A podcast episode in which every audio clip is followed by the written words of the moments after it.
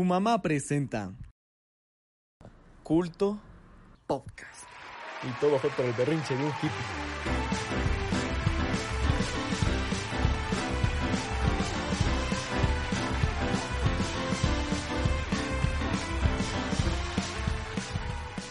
El día de hoy hablaremos de La Princesa Kaguya, Dark, La Estación Panteones, Hatsune Miku en español y mucho más.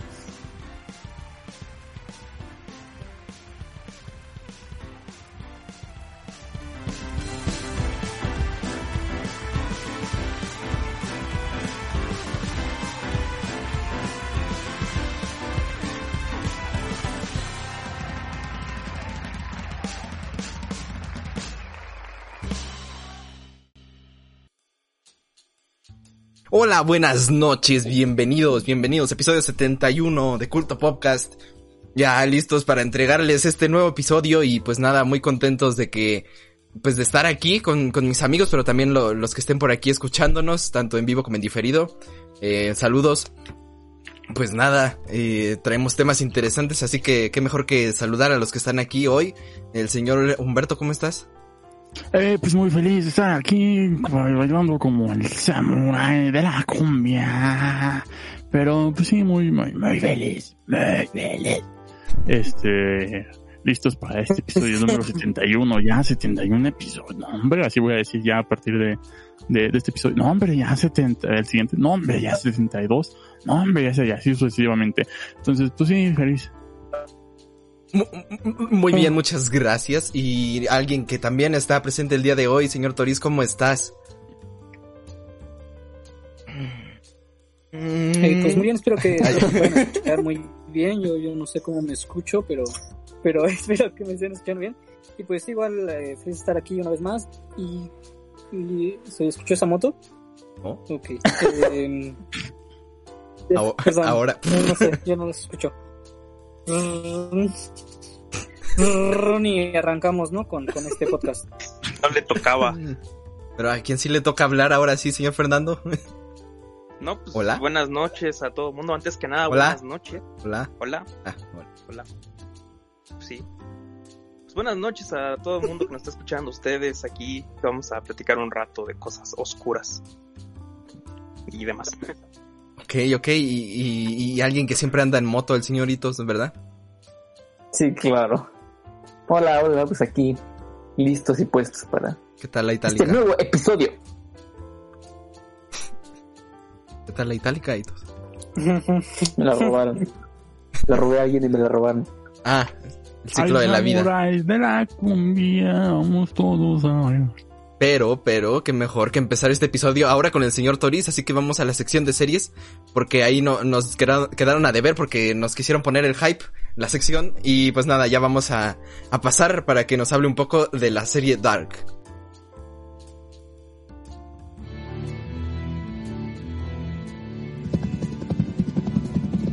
Series.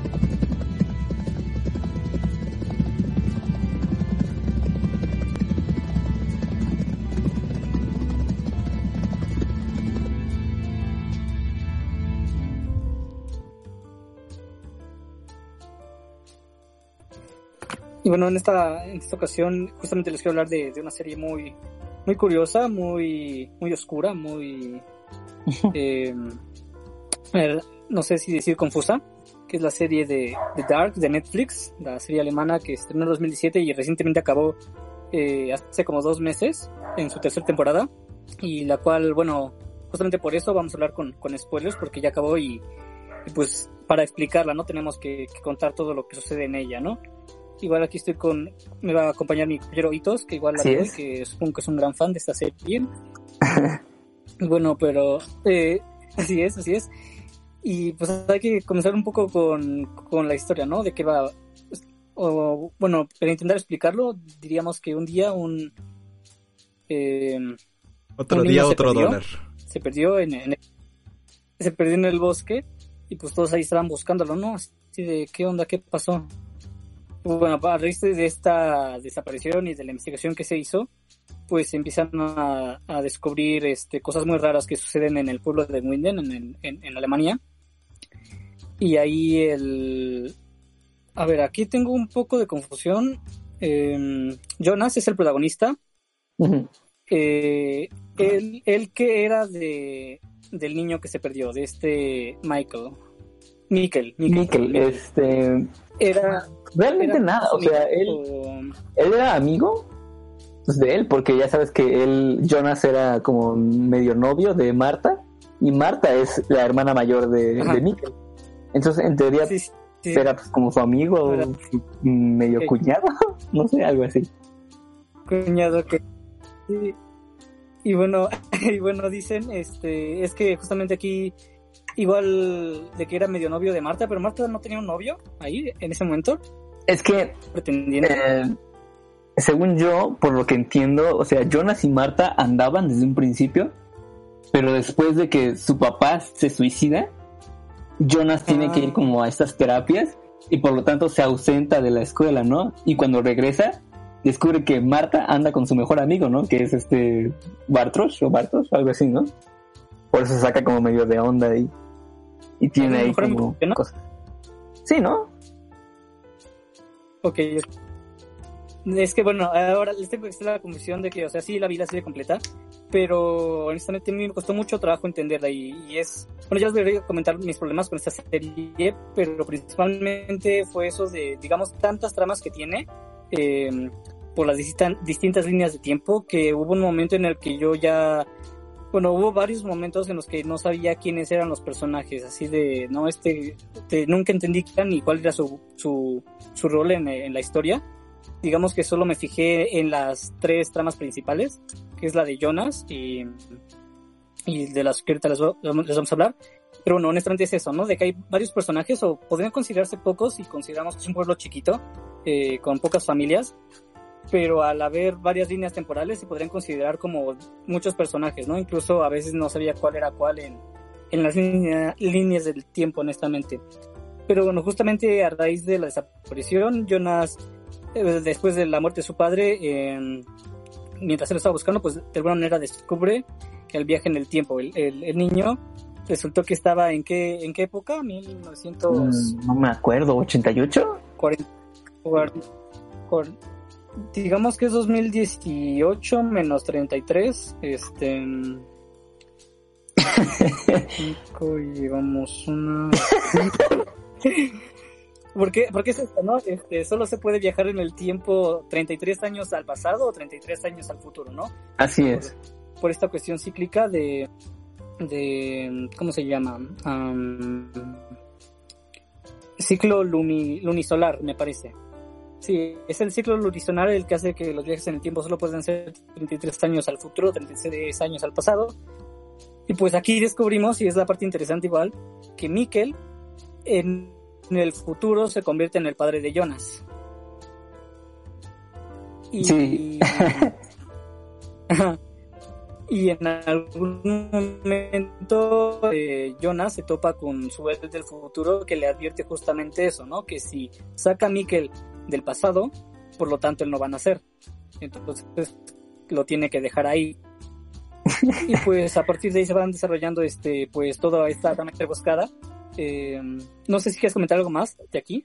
Sí, bueno, es que, o sea, realmente, Sí. O sea, recapitulando un poco con el review medio extraño del episodio anterior que ya habíamos hecho, o sea, yo creo que sí, el Mm. principal problema fue que no, no ahondé en, en la trama, o sea, nada más di como, dije como algo muy general de qué trataba, pero no, no establecí como los personajes principales, ni los secundarios, ni nada de eso. Entonces yo creo que ahora ya sí veo que es un poquito más relevante, ¿no? Pero yo creo que más que contar la historia como tal, es como aclarar ciertos Mm. puntos, ¿no? Porque yo creo que si nos detenemos a contar toda la, la, la historia, pues vamos a caer en, en detalles que a lo mejor son irrelevantes, porque realmente eh, gran parte de la primera y la segunda temporada son completamente irrelevantes, ¿no? O sea, es hasta la tercera temporada que vemos, pues, algo que, que une todo al final de cuentas, ¿no? Pero, eh, sí, o sea, yo creo que hay que dejar como en claro que los personajes principales son Jonas, quien se le dan las herramientas, ¿no? Para viajar en el tiempo, aunque él, él no sabía quién era, quién se las dio, y él de cierta manera se introduce a este mundo de viajes en el tiempo, pero inconscientemente, ¿no? O por a la fuerza, casi casi, ¿no? Y el segundo personaje principal, tal vez, es Marta, que en estas, en las dos primeras temporadas no tiene un gran papel, porque pues, eh, obviamente ella no, no sabe de los viajes en el tiempo, ella no, pues, no tenía ninguna relación, y esta tercera temporada, ¿no? Que cuando se da el, el suceso que yo recuerdo haber dicho en, en el review anterior que fue ese último episodio de la segunda temporada que no me no me terminó de gustar porque pues este pues aparece otra otra Marta no pero eso ya es más adelante. Entonces eh, no sé cómo cómo veas tú Doris. Si, queremos quieres este eh, contarla así como un resumen del- de, la historia o, o cómo ves Eh, no, no resumen, pero sí justamente partes importantes. Por ejemplo, algo que, que hay que aclarar igual al inicio es de que esta historia y digamos el pueblo, eh, hay tres, digo, hay cuatro familias, cuatro familias muy importantes, porque o, a través de las cuales se desarrolla la trama, que es los Canwald, o sea, Canwald es de donde viene eh, este Jonas.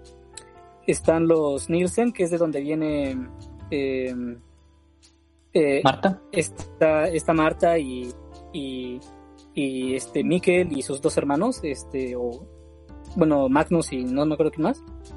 no pero la otra Ah, no es su hermana ¿No es hermana? Ok, y bueno, está su mamá, que es este Catarina, y su padre, su padre Ulrich. Eh, de ahí también están los Doppler, que honestamente los Doppler, eh, o sea, esto ya así de- después de, de ver la serie me puse a ver explicaciones de la serie. Y bueno, los Doppler son los que menos entendí. En los Doppler está el padre Noah, que honestamente nunca entendí quién era o cuál era su papel, solo sé que era como que un, un seguidor de, de Adán, que ahorita hablaremos de Adán, pero honestamente nunca entendí eso, ¿no? Era, era un padre todo así siniestro, casi casi se veía pedófilo, ¿no? Este, un, un padre muy, muy siniestro, ¿no? Y los Tiedemann, los Tiedemann, donde estaba eh, Claudia, una científica que, que pues va a ser igual muy relevante en todo esto de los viajes en el tiempo. Ah, sí, cierto, Eh, no sé si me quieres explicar, bueno, ah, bueno, antes de eso hablar- hablaremos de Adán, un personaje que, que aparece igual en- a mediados de la serie y que se revela ante Jonas como yo soy tú del futuro. y así todo por lo que tú pasaste yo he pasado y, y pues hay que, hay que, hay que acabar con este ciclo infinito y así, ¿no? Él, él es, pues no sabemos si es bueno o malo, pero pues malo sí se ve. Este, porque tiene la cara toda deforme. Eh, y como te digo, él es, él es uno de, de los, digamos, jefes, él es el jefe de una organización que se llama eh, Sig- Sigmundur. Sigmundos Creatus Est, la cual tiene pues la tarea de acabar con el ciclo que se está repitiendo, ¿no? Eh, y bueno, ahí está Noah, que te digo, no es un padre que honestamente no, no entendí bien cuál era su, su papel. No sé si tengas algo, algo relevante acerca de los Doppler. Sí, es que, o sea, mm, o sea, como ya dijiste, ¿no? Eh, Jonas en su travesía, eh, en el viaje en el tiempo, lo primero que hace es como tratar de rescatar a Mikkel, ¿no? O sea, del, del pasado. Pero en ese momento es intervenido por su yo adulto, ¿no? Y le dice que no, que él en realidad es su propio padre y que por lo tanto no puede, no puede cambiar el, pasado. Entonces, su, como que su motivación de Jonas cambia, ¿no? Y entonces eh, lo que trata de hacer es evitar que, que en sí suceda, ¿no? O sea, como que sacrifica su propia existencia, por así decirlo, y trata de evitar que se dé eh, el viaje en el tiempo, ¿no? Como que intenta cerrar el, el. Y más adelante conoce a su yo anciano, ¿no? Que es Adán, que se hace llamar a sí mismo como, como Adán, que es este personaje ya eh, pues grande y que como dices no tiene la cara deformada y en un principio pues sí se nos da a entender que eh, este Adán es como el, el villano que sí también bueno es que a mí igual como que me resulta un poco complicado entender en qué momento eh, o cuál es como tal su, su finalidad, ¿no? Porque te dice que él, lo que quería era eso, cerrar el, el, ciclo, ¿no? Evitar que, que todo sucediera. Y, y por otro lado está este. ah, ¿Qué más era? bueno, es que es, es complicado porque, como dices, ¿no? Eh, hay un. Llega un momento en la serie en el que te presentan y, y, y principalmente es, es el problema, ¿no? Por el que mucha gente no, no termina de comprenderla, es porque te presentan muchos personajes y cada uno tiene un desarrollo de, de historia, ¿no? Como que te muestran sus distintas eh, dimensiones temporales, por así decirlo. Y te terminas como revolviendo de tanta información que a veces pierdes el hilo y no terminas de entender en qué momento pasó esto y por qué es importante más adelante, porque también esa es la otra, como que te presenta una problemática y, y, y no, te, no te responde hasta dos o tres episodios después, ¿no? O sea que en- encuentras el, el, el sentido. Entonces, El hilo. Ajá. Entonces sí, eh, después de que Adán mata a, a Marta, Jonas eh, comienza como a, a caer igual en este, eh, ¿cómo se dice? Como la motivación de querer destruir el, el, el principio, ¿no? El, el nudo, el origen y yo siento que es como por ahí por donde comienza a convertirse en, en Adán, pero probablemente esté, esté mal. O sea, es que es bastante extraño porque no sé cómo, cómo explicarlo. Yo creo que mm, más que nada hay como que centrarnos en, en la historia de, de Jonas y en, en la de Marta, porque realmente la primera y la segunda temporada se vuelven casi irrelevantes, ¿no? O como gran parte de ellas. Este, pero bueno, este, tú continúa, Tori, este, continúa.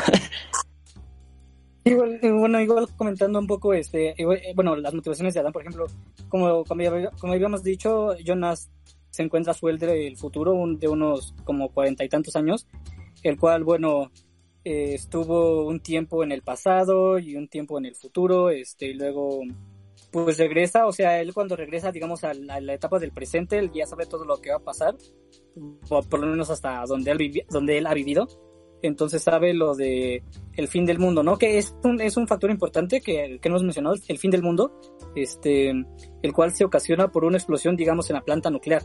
Eh, y honestamente, bueno, yo no sé por qué lo llaman el fin del mundo, si, o sea, sí mató a muchas personas, eh, muchas se salvaron por, por los búnkeres, los búnkeres bajo tierra, y otras, quién sabe cómo se salvaron, pero el punto es de que todavía hay vida después de, esa explosión. Eh, pero sí es una es una civilización muy posapocalíptica, ¿no? Pero el punto es de que bueno, sí hay, sí hay, sí hay vida y bueno, él tiene la intención de salvar a sus a las personas que pueda, justamente. Eh, y bueno, ahí llega Adán y es cuando mata a Marta. Y dice que lo va a entender cuando crezca, ¿no? Que le va a entender en un futuro.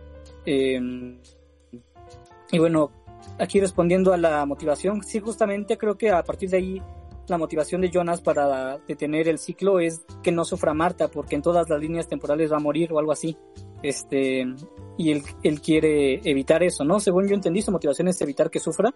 Y él incluso, y es lo padre, ¿no? Él incluso con todo este viaje cíclico, eh, se da cuenta de que debe morir. O sea, en un momento ya no le importa dejar de existir. O sea, porque él mismo es una paradoja. Él se da cuenta de que es una paradoja, un error en la matriz.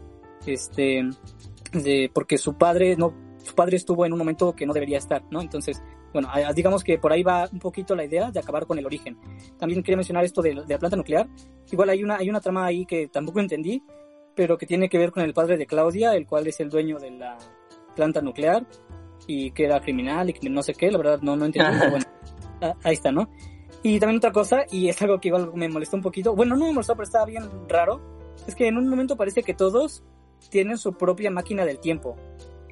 Y, y, para acabarla ni siquiera sabemos cuándo se creó. O sea, o por lo menos la máquina, la máquina, la máquina, no sabemos cómo se creó, solo sabemos que eh, llega Jonas y que llega Claudia del futuro, una viejita con la máquina y les dice a un científico que la repare.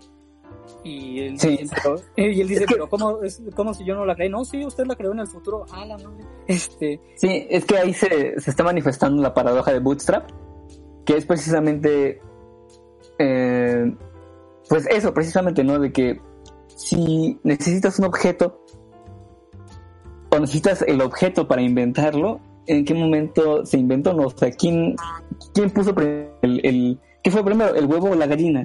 Entonces, eh, es ahí como eh, la paradoja manifestándose eh, en, en cierto modo.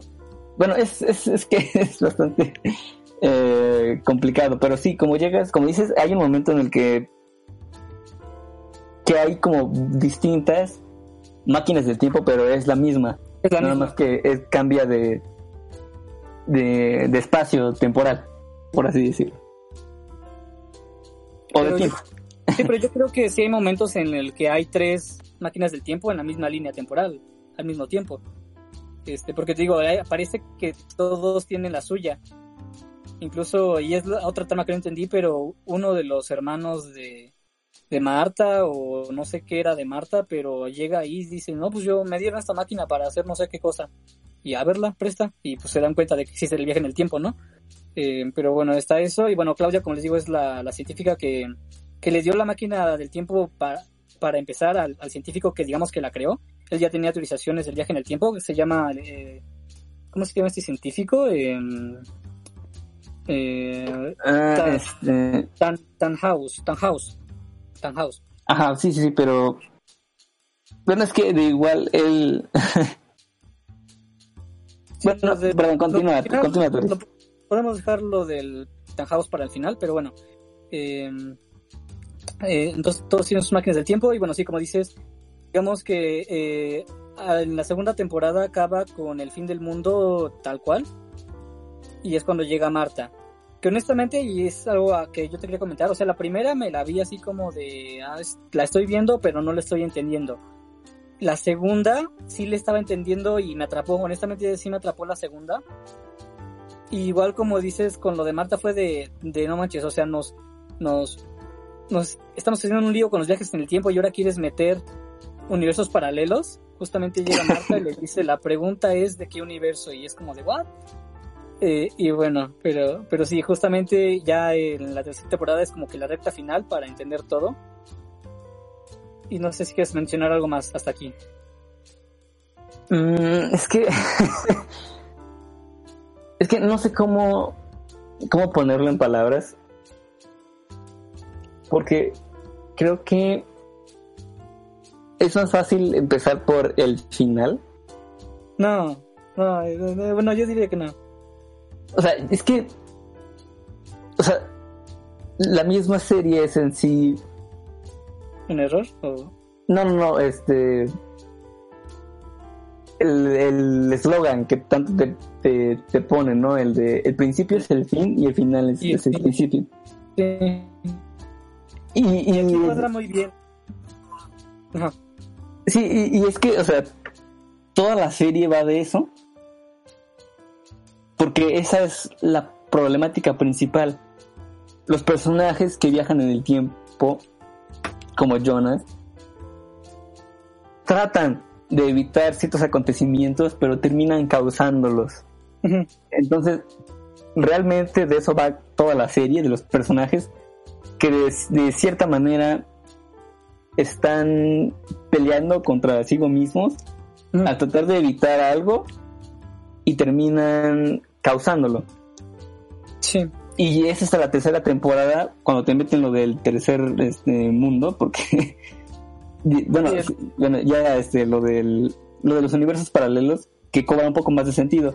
Y, y yo es lo que trataba de, de decir en el mi review este anterior, que toda la serie, la primera y segunda temporada, iban también en el concepto de viaje en el tiempo, hasta que metieron ese último episodio que fue cuando me causó un poco de, de ruido, ¿no? Pero ya viene la tercera temporada y el desarrollo que le dieron, la manera de manejarlo creo que fue bastante impecable.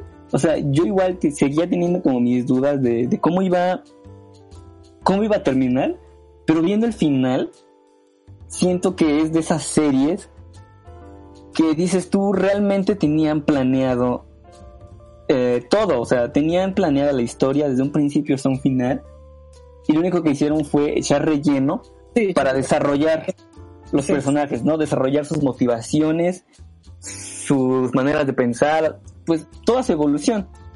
Y así comprender más como las razones por las que actúan, ¿no? Si te das cuenta, realmente todo este de- desorden de los viajes en el tiempo se da por amor, casi casi, por otra persona, para salvarla o sí. protegerla, ¿no? De alguna manera. Sí, ahorita mencionamos justamente el final, ahorita lo explícita- explícitamente, y es que igual quería explicar un poco el nudo, pero, y honestamente a mí me decepcionó, me decepcionó, o sea, bueno, me decepcionó la explicación final, ¿no?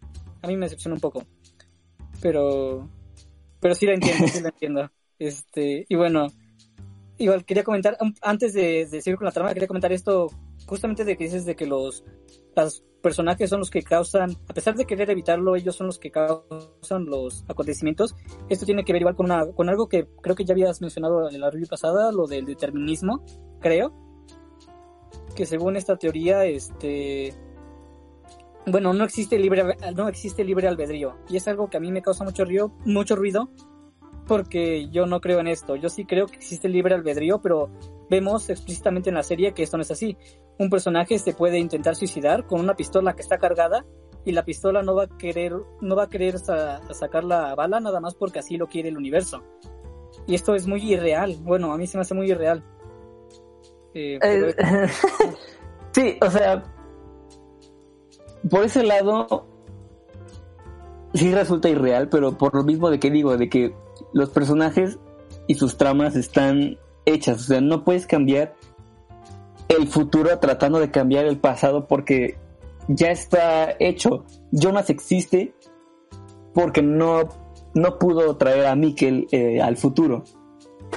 Entonces, tiene cierto sentido, pero también por eso te presentan la, la paradoja de, de este otro científico, ¿no? ¿Cómo se llamaba? Schrödinger, lo del, lo del gato. Sí, lo del gato de Y, Schrödinger.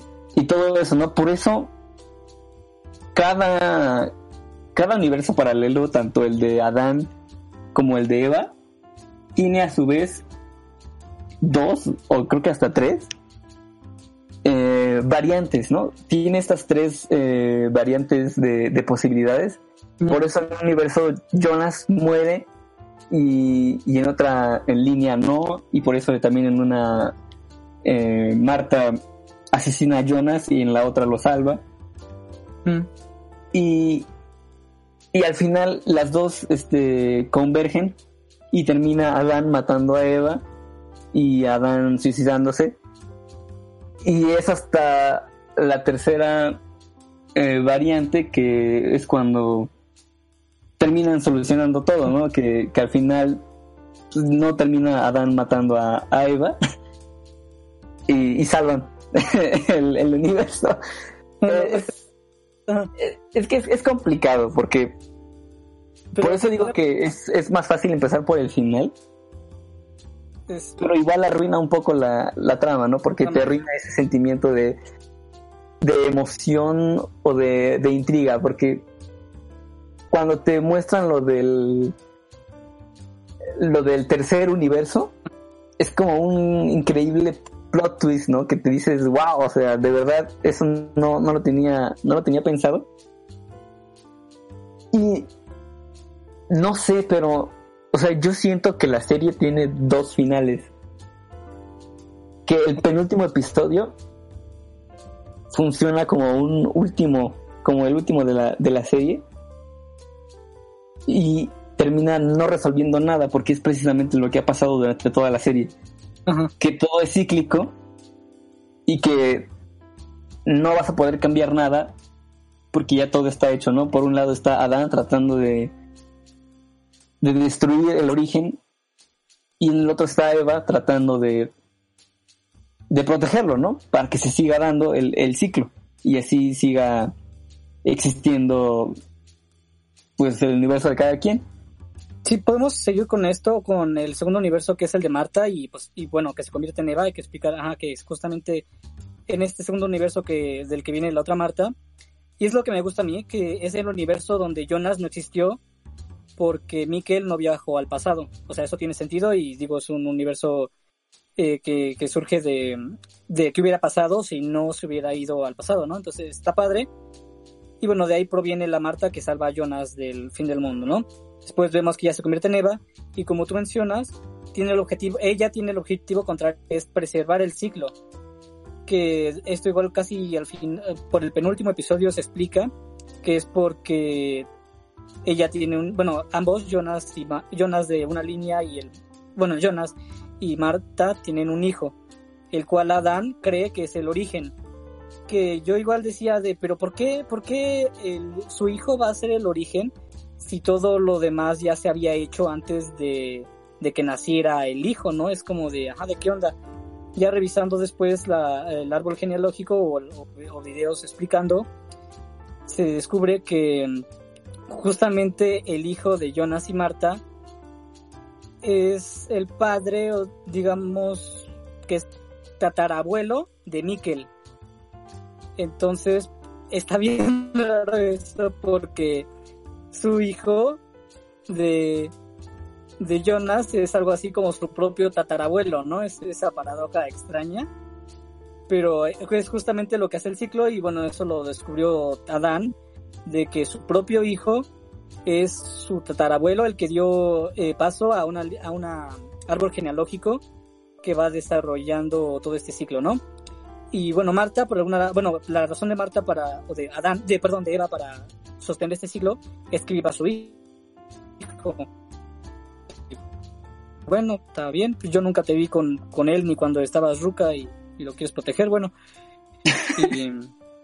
Y, lo curioso es igual, o sea, este personaje este personaje que, que es el hijo de, de, Marta y Jonas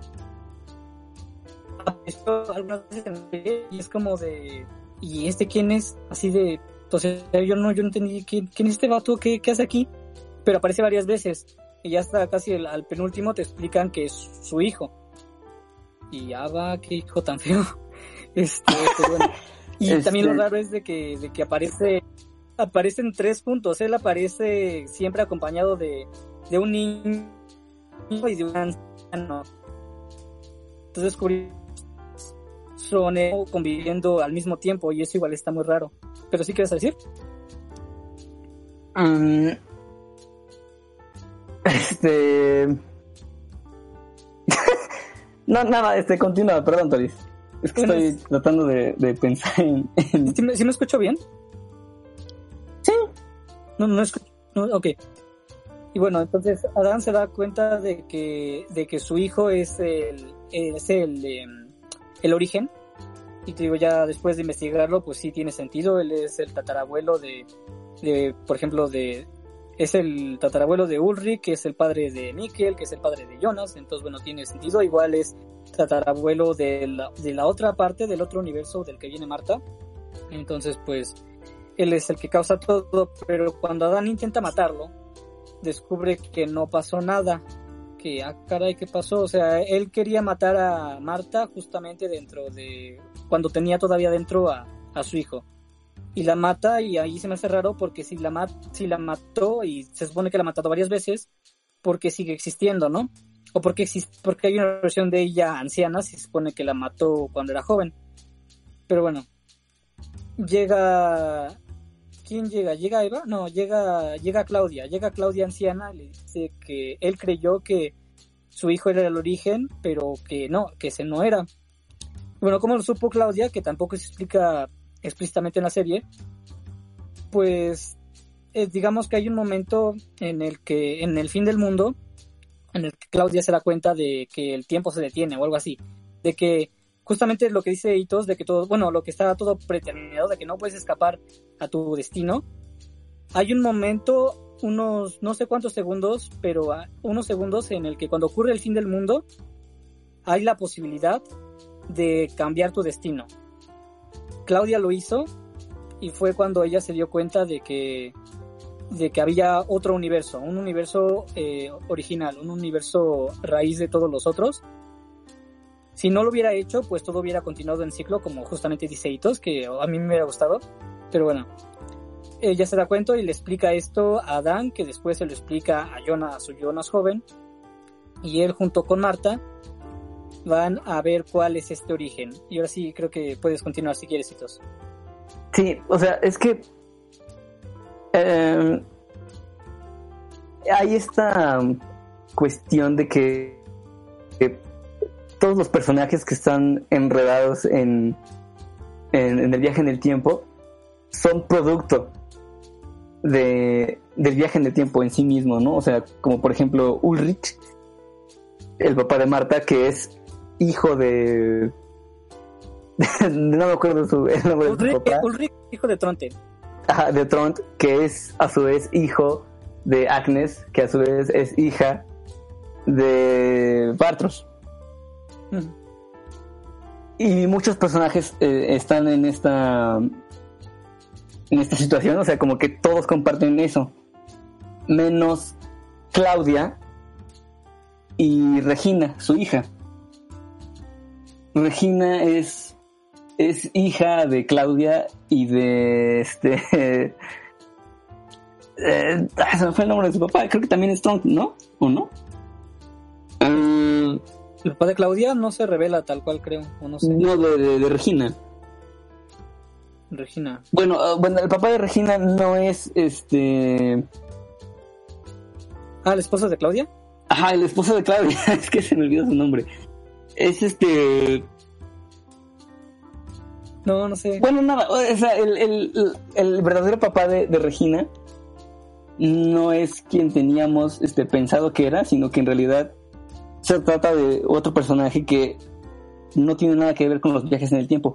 Por lo tanto, Regina es como el único personaje que no, no tiene influencia del viaje en el tiempo y por eso a ella, digamos que de una manera muy abstracta, no la afecta el...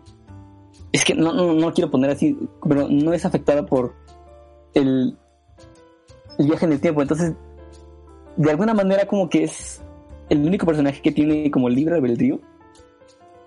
Entonces como que Claudia se da cuenta de esto. Y es que, es que no sé cómo ponerle palabras. Porque... Ah, este... O sea, ves que, que se muere Regina, ¿no? Entonces, Ajá, pero ¿por qué se muere? Porque la misma Claudia manda a matarla para que ella consiga este obtener la respuesta. ¿Su hija? Sí, o sea, Claudia, la mamá de Regina, manda a matar a su propia hija en el futuro para que su yo del pasado haga lo imposible para encontrar la la, la respuesta a, Ah, ok. A- a- al, al qué es lo que está causando, qué es realmente el Ah, origen. Entonces, este, si te das cuenta, hay muchos sucesos que vuelven a repetirse con Claudia, que ya habían pasado en la primera y segunda temporada, pero son ligeramente distintos. Y esos son como los cambios que se pueden hacer con el libre albedrío, que en sí como que no afectan todo, pero son clave para resolver el, el- la problemática eh, final. Este. Ahora, a mí tam- no recuerdo bien si hay algún motivo por el que descubre el, el mundo original, pero va más, eh, va más o menos por ahí. Este. Bueno, algo que quieras este, comentar. Y bueno, eh, lo del... Sí sabía algo que tenía que ver con la hija de Claudia, que como les digo es una científica muy brillante, que uno, uno de los personajes más inteligentes de la serie. Y como te digo, yo, ah, gracias a una explicación, eh, no recuerdo de qué canal, este decía esto de... Y es que eso es algo que le explica a Jonas después, que cuando suceda el fin del mundo él tiene que hacer otra cosa, él tiene que escaparse o salvarse o no sé, pero eso para evitar entrar en el ciclo, ¿no? Como, como escaparse de un círculo y solamente en ese momento puede hacerlo. Eh, ahí es cuando va por, por Marta, la salva y a partir de ahí están fuera del ciclo. Em, y bueno, igual que mencionar, falta mencionar lo del artefacto que usan para viajar entre dimensiones. Es una, un círculo, eh, un, un orbe si quieren llamarlo, el cual tampoco sabemos cómo se creó, convenientemente para la trama, pero, pero bueno, ahí está, ¿no? Y bueno, ahora sí, hablando ya del final, pues... Ah, ah, bueno, antes del final está como el, el entre... un- bueno, una cueva, este, ellos van... Ah, ah, no es cierto, ya, ya me acordé. No me acuerdo si fue, a- si fue esta eh, Claudia la que se explicó a Dan, o, o algo o Adán se explicó a Jonas, pero le explica que... Ay, sí, es que ahí ya es... Le explica que la razón del viaje en el tiempo fue justamente como ya lo adelantó Hitos, un científico queriendo salvar a su propio hijo, el cual murió en un accidente y bueno, él, él, él crea una máquina del tiempo o, algo así para, viaja, para viajar y salvar a, su hijo, su esposa de su hijo y su propio nieto de este accidente. Al hacerlo con una máquina muy grande es lo que crea dos universos paralelos. Y Sí. Sí, como dices, o sea, Tannhaus pierde a su hijo y es la motivación de querer regresarlo que construye una máquina del tiempo como muy rudimentaria.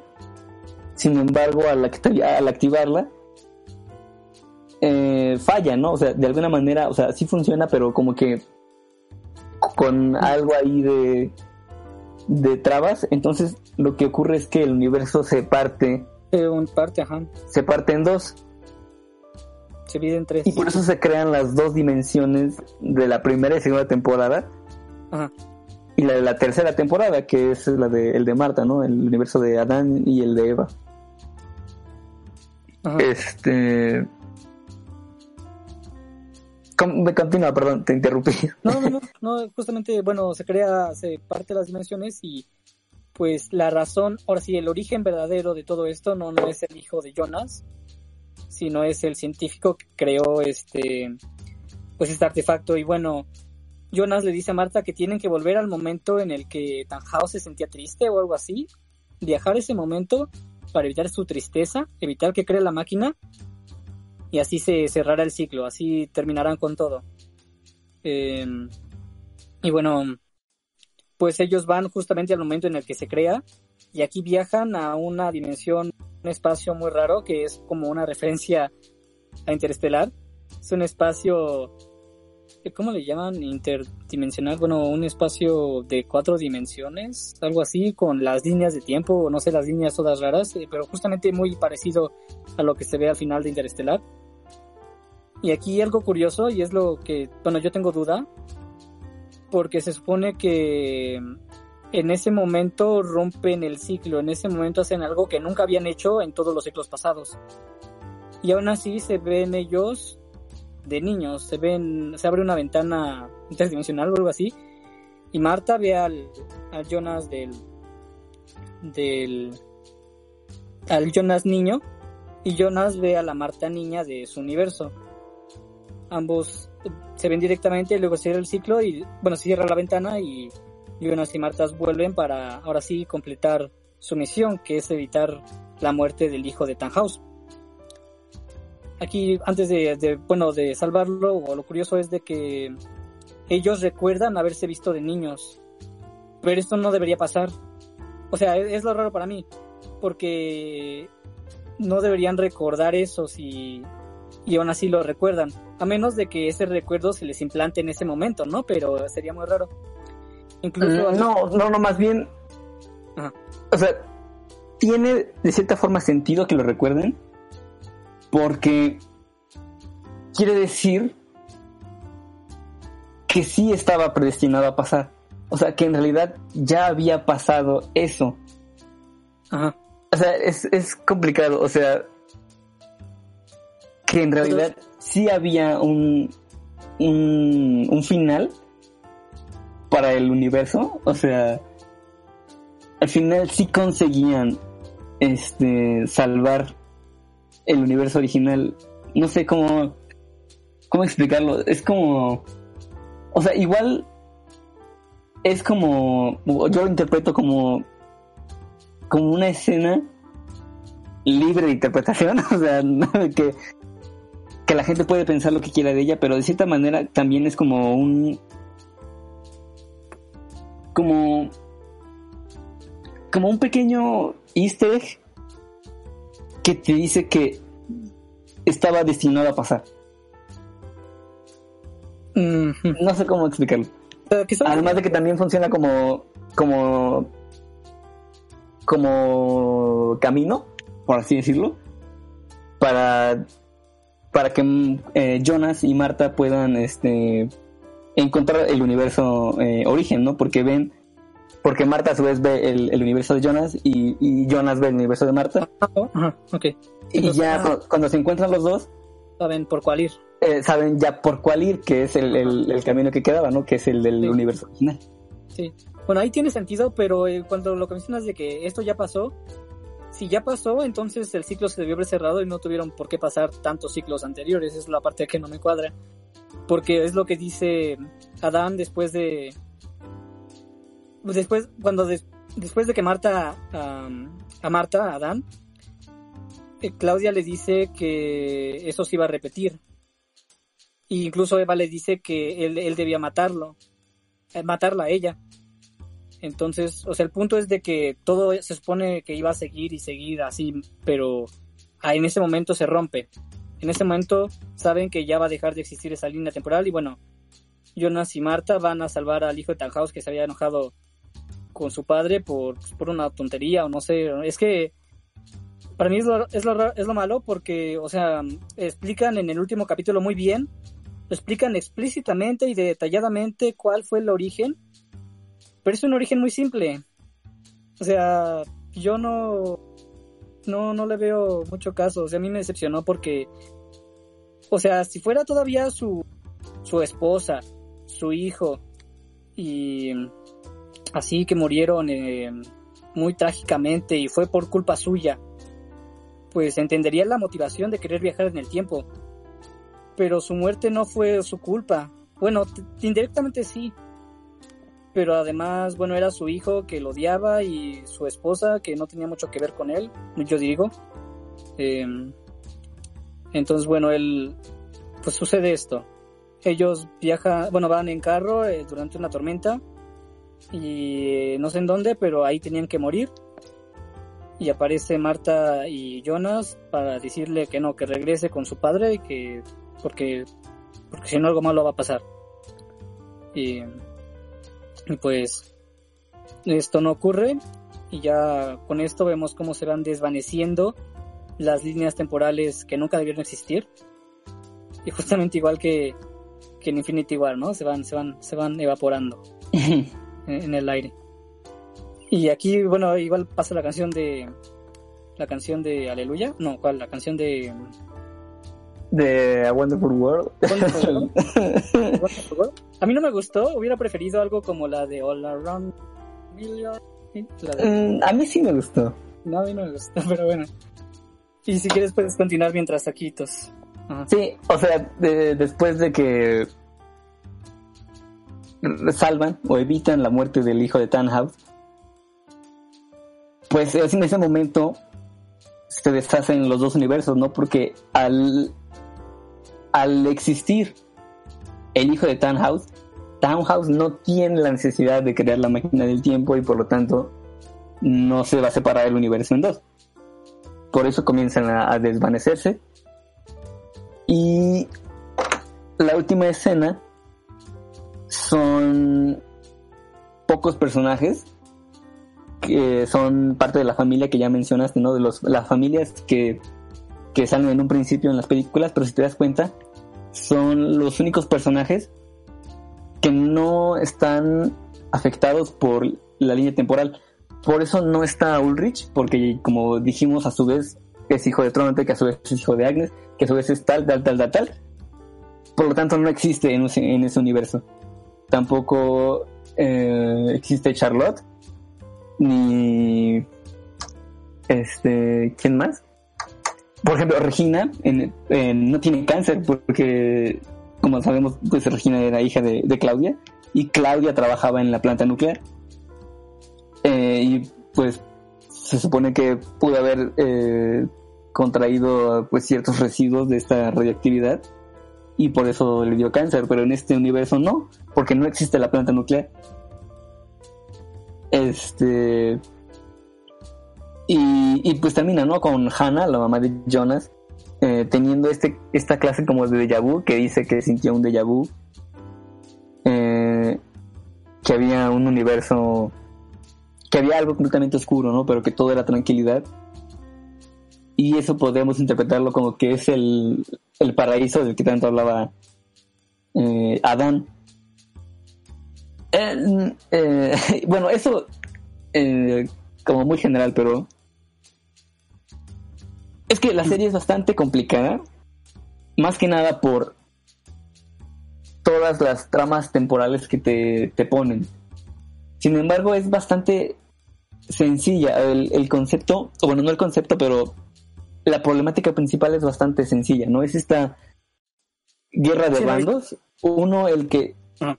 evita o trata de evitar que se haga el origen, el otro que lo, lo Lo- mantiene, Lo preserva, ajá. ajá, que lo preserva, y está este personaje de Claudia que es como eh, el que interviene en ambos mundos, Sí. y, y al final resuelve la problemática, no descubriendo que hay un tercer universo, que es el original, y que la única manera de, de terminar con esa discusión es yendo al, al universo original, arreglar el problema y que se destruyan los demás universos. Eh, por eso se abrazan al final Adán y Eva, ¿no? Porque representa el, el final de sus de su disputa que había sido pues trascendental por así decirlo sin embargo hay, algo o sea ya hablando un poco como de las cosas que de verdad no tienen sentido o que a lo mejor no tienen una respuesta inmediata es como el de la el nombre de, de Catarina la mamá de Marta Ah, si recordamos, Hannah, que viaja al pasado, se hace Ah. llamar como Catarina, ¿no? La, la esposa de Ulrich, sí. para vengarse de él o no sé, lo que tú quieras. Esa escena fue bien rara, ajá. Y entonces, al tener el hijo de, de Egon, el, el, papá de Claudia, pues va a hacerse un aborto, ¿no? Eh, y ahí conoce a, ¿cómo se llamaba? Eh, Elena, Helena, Helen, no recuerdo, la mamá de Caterina, que en ese momento es una niña, ¿no? Este, y le pregunta su nombre y la niña le dice que es un bonito nombre y que y, y en el futuro le pone ese nombre de, de Caterina a su hija. Entonces, si Hannah en el universo original no viajó al pasado, no conoció a la mamá de, de Caterina, entonces, ¿Cómo tuvo ese nombre? ajá, ¿cómo obtuvo el nombre Caterina de Caterina? Es una respuesta muy fácil, porque ella dijo que le gustaba el nombre, o sea, no, este, no necesariamente fue Hannah la que le dio la idea, solo le dijo que le gustaba. Tal vez ella ya tenía la misma idea, dijo, ah, a mí también me gusta. O sea, de yo ya lo había pensado, tal vez. Entonces no creo que, que sea un factor importante. Pero bueno, antes de pasar al final, igual aquí revisando los comentarios, bueno, Sailor Peer ya nos ha comentado varias cosas. Por ejemplo, un detalle importante es de lo que yo tenía la duda de, de Noah. O sea, sí sabía que era, era seguidor de, de Adán, pero lo que no, o sea, yo lo veía como el padre, ¿no? Así de, o sea, no entiendo bien su rol. Y bueno, aquí contesta de que usa el, el rol de cura para pasar desapercibido. Entonces, gran dato ahí. Igual, bueno, ya comentamos lo del, lo del libre albedrío, ¿no? Este, solamente las personas que no están involucradas en el ciclo de viaje en el tiempo son las que tienen libre albedrío. Los que son directamente causantes de este pues ciclo no, no tienen, solamente hasta que se rompe. Y eh, qué más otro comentario. Em, y me parece que mm, ah lo de lo de proteger lo del proteger Marta a su hijo. Aquí bueno es que yo tengo la duda porque o sea justamente Adán se da cuenta de que de que ellos dos son el error y pues es un ciclo de sufrimiento, o sea, él ve que es un ciclo de sufrimiento y solo quiere acabar con él, lo cual es un pensamiento, un pensamiento lógico. Lo que yo no encuentro lógico es por qué Eva lo quiere mantener. La única respuesta que, que incluso se le da a ella es de que, bueno, se le da a su yo joven, es de que tienes un hijo y es este, este es tu hijo, el cual no puede existir si no existe nada de esto. O sea, ¿para qué quieres? O sea, también está lo de la preservación, ¿no? De si sigue este ciclo, pues tú vas a vivir. Pero ¿para qué quieres vivir como un esclavo del tiempo, no? ¿Para qué quieres vivir lo mismo una y otra y otra vez? No, no, no, no tenía mucho sentido. No, es Eh, que él trabajaba para, para Eva, o sea, Sí, sí, él sí. además de, sí, de ser su madre, pues él desempeñaba ese rol de Sí, como de sabotear los intentos de Adán para para Pero- destruir el, el, el origen. Eva lo quiere mantener porque piensa que no hay otra opción. Piensa que Adán intenta hacer algo que en realidad es imposible. Pues no sé, bueno, digamos que así es. Y bueno, justamente como lo menciona Aitos, es una guerra de estos dos bandos eh, que eh, no debieron existir. Em, pero sí, es el eterno retorno que menciona, eh, pues es esto. Em, y, y esto que te quería, el final, el final, la última escena en la que vemos a los personajes que no, que no tenían relación con los viajes en el tiempo. Pues fue una escena bonita, diría yo. Lo raro fue. Es que sí fue muy raro. Fue raro lo del apagón que hubo. Y luego el déjà vu que tuvo. ¿Quién era? Este, ¿era Catarina? No, este. Ana. Ana. ¿Tú cómo interpretas eso, Itos? Mm, no lo sé, o sea, por ahí igual escuché como que está la teoría de que se trata de un cuarto universo y que en realidad ahí se está dando también el, el viaje en el tiempo y por eso se vuelve a apagar la luz. Sin embargo, no creo que sea que sea eso. A lo mejor se trata nada más como de un, un guiño a, a la serie en sí, porque toda esta tercera temporada ha sido eso, como un guiño a la primera temporada. Por eso el universo de Marta es un, un universo espejo. Todo es completamente eh, al revés, ¿no? O sea, la- la- las casas, eh, todo está en espejo. De hecho, por ahí hay este un hay errores que, de hecho, en su momento yo yo pensé que se trataba como de algo algo un poco más allá porque hay un hay escenas en las que Marta tiene una cicatriz pequeñita en, en- en el cachete que la tiene de un lado y cuando está en el otro universo la tiene del otro. Entonces yo pensé que se trataba de dos Martas distintas pero tengo entendido que son como pequeños errores porque eh, incluso detrás del cámaras eh, se, se vio que eh, para hacer el universo paralelo, el universo espejo tuvieron que reimprimir todas las cosas, pero al revés, para que a la hora de grabarlas y voltear la imagen se leyeran eh, bien, ¿no? Con, coherencia. Entonces yo creo que se debió a eso. Y también un poco más de este respondiendo a lo del qué interpreto yo de, esta última escena, o sea, bueno, de, que si se trata o no de una última de un universo, eh, de otro, de un cuarto universo, eh, no, es porque y, eh, también por ahí vi que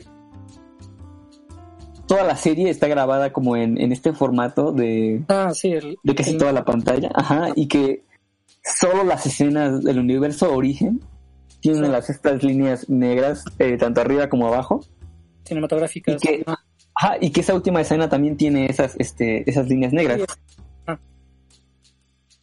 Mm, es el mismo, que es el origen, es el universo original. ajá,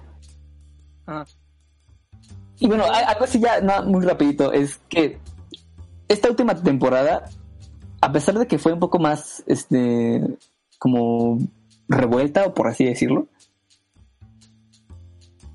em, como que te dio o nos da como estas pequeñas herramientas como para comprender en qué estamos, si estamos en, en un universo paralelo o estamos nada más en otra dimensión temporal. Porque en las primeras temporadas eh, los cambios de escena son así como muy normales, ¿no? Cualquier otra serie o película. Y en esta ocasión te ponen como que ese pequeño salto, como que de pronto la, la imagen se... como que se contrae a sí misma. Y, y desaparece y aparece otra escena. Eso te indica un cambio de dimensión, no, no, de, no de tiempo, sino de dimensión. Entonces yo creo que como un, un pequeño detalle que ayuda a comprender mejor, pero solo si eres muy despistado no lo vas a como a cachar y por lo tanto te puedes como a llegar a confundir. Mm, igual como, Pero bueno, son...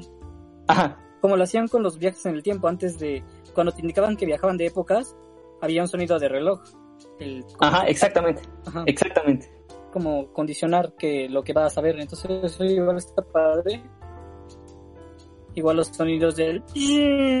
Los, los sonidos muy dramáticos como los de Dross. Eh, pero, pero sí. Y yo, lo- yo lo que iba a comentar yo del final era que es el detalle cuando ella recuerda que soñó con... Que ella soñó algo así o que no sé qué, o un universo diferente y en el que murió o algo así. Lo interpreto un poco como en la película de... de eh, este que hablamos hace poco, la de mm, caray, el viaje en el tiempo de este ah, este cuate bueno es que se me fue el nombre se me fue el nombre de, de la película del conejo eh, ¿cómo se llama? Donnie Darko. Donnie Darko ajá en ese en esa película cuando se destruye el, universo tangente todos los del universo original recuerdan lo que pasó en el universo tangente. Lo recuerdan por un sueño. Entonces igual lo interpretaría así, que ella soñó lo que se perdió. Ella soñó lo- todo el universo, lo, lo que pasó en, en esos dos que ya, que ya no existen. Y bueno, lo que llamara o que dijera que su hijo se va a llamar Jonas es un bonito detalle, pero no quiere decir que, que sea el mismo Jonas porque es imposible. Así es. Este, y pues, pues así, así es. Eh, no sé si quieres mencionar algo más. Yo no mencionar que, bueno, así me gustó la serie. Es una serie muy, y muy, como habíamos dicho, muy planeada porque se nota todo el trabajo de, de guion, o sea, de en cuanto a historia, que como lo iban a desarrollar. Si acaso sí hubo algo de relleno, tal vez, por ejemplo, la última temporada pudo haber sido más corta, pero bueno, igual le agradezco que no fuera así. este, y bueno, el, el final, o sea, la razón, de- perdón, el origen lo explican muy bien, es algo que igual agradezco, que expliquen muy, sim- muy simple y muy detalladamente cuál fue el origen de todo para como que no dejar dudas, ¿no? Sí, sí, o sea, sí me parece una, una buena eh, razón, o sea, bueno, ya como comentario final, o sea, sí, o sea, la serie es una muy buena serie, ¿no? O sea, de- desde la fotografía, la música, los efectos de sonido, todo están perfectamente balanceados, ¿no? Perfectamente bien hechos. este, Equilibrado. y sí, o sea, es esa serie que notas que está planeada desde un inicio y el final fue bien implementado, o sea, como que supieron introducirlo de manera eh, perfecta, ¿no? Como para causar ese, ese asombro. Eh, y yo creo que ahí a lo mejor mi queja fue de que tuviera menos episodios, o sea, yo siento que sí me hubiese gustado ver un poquito más. Y y lo de los dos, dos finales posibles, ¿no? De que, o sea, eso, eso sí me gustó, que, tuviera un final eh, bonito, por así decirlo, o sea, que no so- tampoco soy muy fan del, del que las cosas terminen así como, como cuento de amor, no sé, románticas, pues, pero siento que aquí estuvo bien implementado. Y también el, el, el penúltimo episodio que para mí también sirve como un final, el, final catastrófico, ¿no? Donde realmente nada de lo que hagas eh, es relevante o podrá cambiar algo, ¿no? Entonces todo se va a repetir eh, una y otra vez. Entonces, yo creo que sí, es, es una increíble serie. Sin duda es de mis favoritas. Y sí, esta tercera temporada supo manejar bien este concepto del, de la multidimensionalidad, de los universos paralelos, pues. Y, y sí, o sea, creo que es una muy buena serie. Me, me gustó mucho. Aunque sí es bastante eh, compleja de, de explicar sin, sin ahondar en, en, muchos detalles y al final irnos por una tangente, ¿no? Que, que resulta al final, pues hasta cierto punto irrelevante. y ya. Bueno, igual agradecer a todos los que nos están escuchando, los que nos están escuchando divagar sobre intentando explicar eh, los viajes en el tiempo de esta serie. Eh, y pues sí, es que es muy compleja. Igual eh, mencionar que eh, tal vez sea necesario verla más de una vez para entenderla y si acaso alguien no la ha visto, lo bueno sería verla de, de corrido, ¿no? Un capítulo tras otro, porque por ejemplo yo veía uno al día y me perdía. Es perderse, perderse detalles importantes de la historia para entenderla completa. Eh, pero y igual está padre de que toda la serie se siente una sola, o sea, no es como cuando, cuando cambias de temporada, sientes que cambia el estilo, que cambia algo, ¿no? Y aquí no, aquí todo se siente como una sola. Entonces, incluso me gusta mucho, me agrada mucho que al final de, que casi casi al final de la serie vuelven a repetir las secuencias, como es como un resumen de toda la serie, ¿no? Porque se vuelve a repetir una vez más y es como todo cuadra, porque ves las Sí. escenas importantes y ese, ese, me gustó ese detalle me gustó mucho. Y pues sí, gracias a todos por escucharnos. Los dejo con, con lo que sigue. Y sí, este, esa fue la sección que nos habían prometido. Eh, muchas ¿Estás gracias. ahí? ¿Eh? Ah, sí. No me desmuteé en el Discord XD. Pero ya estaba diciendo que eh, esa fue la sección que nos prometieron. Y que nada, pues vamos a pasar a la siguiente. Y vamos a la sección astral.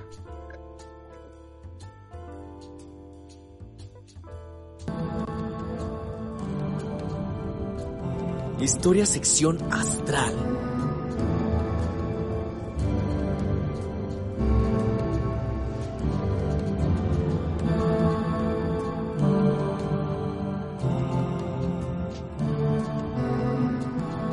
Bueno, estamos en la sección astral nuevamente con nuestra serie que ya conocen todos acerca de... Oh, dejen desactivo los mensajes, dejo desactivo el sonido.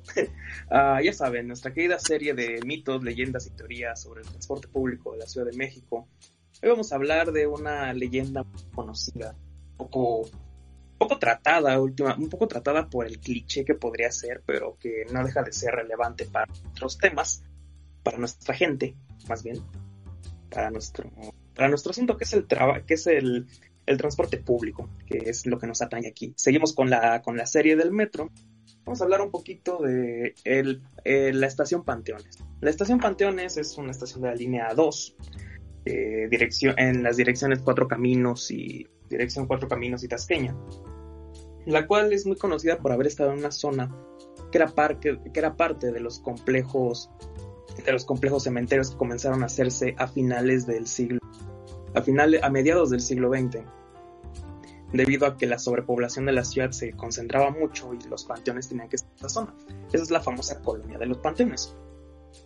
Se habla mucho, como pues sucede en, en muchos lugares que tienen un que tienen de alguna forma panteones, que tienen cementerios y, y demás lugares con, con asuntos funerarios, suceden cosas muy extrañas, ya que se sabe que hay panteones a un lado, que la estación pues colinda con cuerpos, ah, se sabe que en las excavaciones se encontraban muchos cuerpos que pertenecían a temporalidades muy distintas, desde el virreinato hasta el mundo prehispánico, por lo tanto hay una vibra que se siente en esta estación, se habla mucho de ello, se habla de que es incómodo estar ahí, yo personalmente he pasado por ahí pero nunca he estado en esta estación, hablan un poco de sensaciones extrañas, de gente que de repente puedes ver y dejas de ver en la estación. Sucede en todos lados.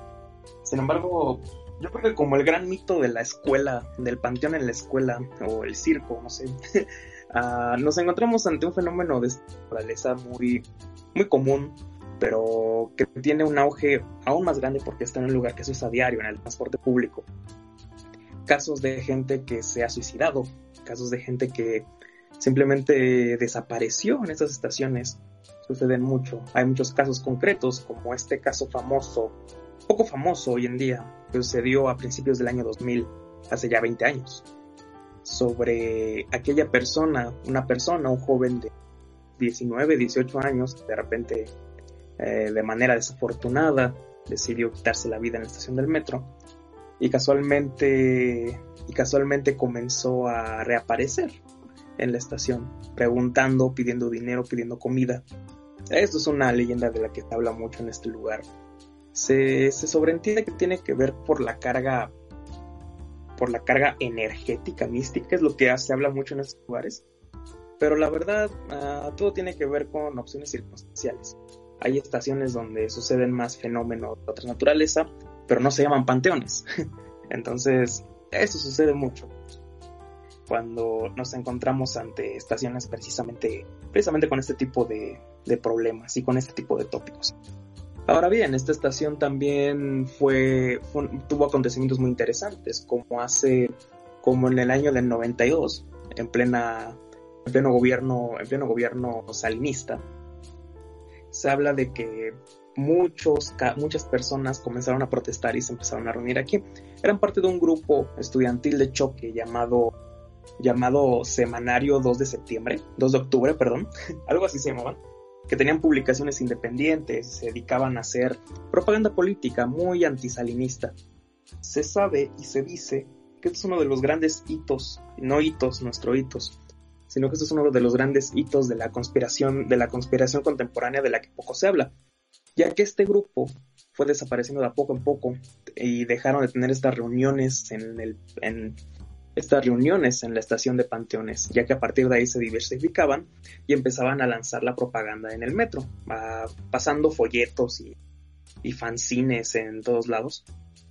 Se dice que este grupo desapareció y fue también enterrado en estos llanos, llanos de, cementerios que la estación Panteones tiene, no tan, ya no tan cerca, digo no tan lejos, pero sí un poco, poco cerca pensando en las condiciones de la ciudad. Entonces es una estación que, estamos hablando de una estación que, de la que se habla muy poco, de la que se han dicho muchas cosas, como otro fenómeno muy curioso que se reportó en el periódico El Gráfico, oh gran periódico, por cierto, ah, ah, horrible, que mencionaba, mencionaba el caso específico de una persona que se dedicaba a cortar, a cortarle el cabello a la gente. Así, era una persona que tenía una rasuradora eléctrica y que de repente, de manera random, siempre en la estación Panteones, cuando estaban ahí esperando, pues se dedicaba a pasarle una rasuradora de cabello a la gente. Eso es una leyenda urbana también. Se sabe de que se sabe que sucede en otras partes del mundo, pero pues pero de repente cayó aquí en México. No sé.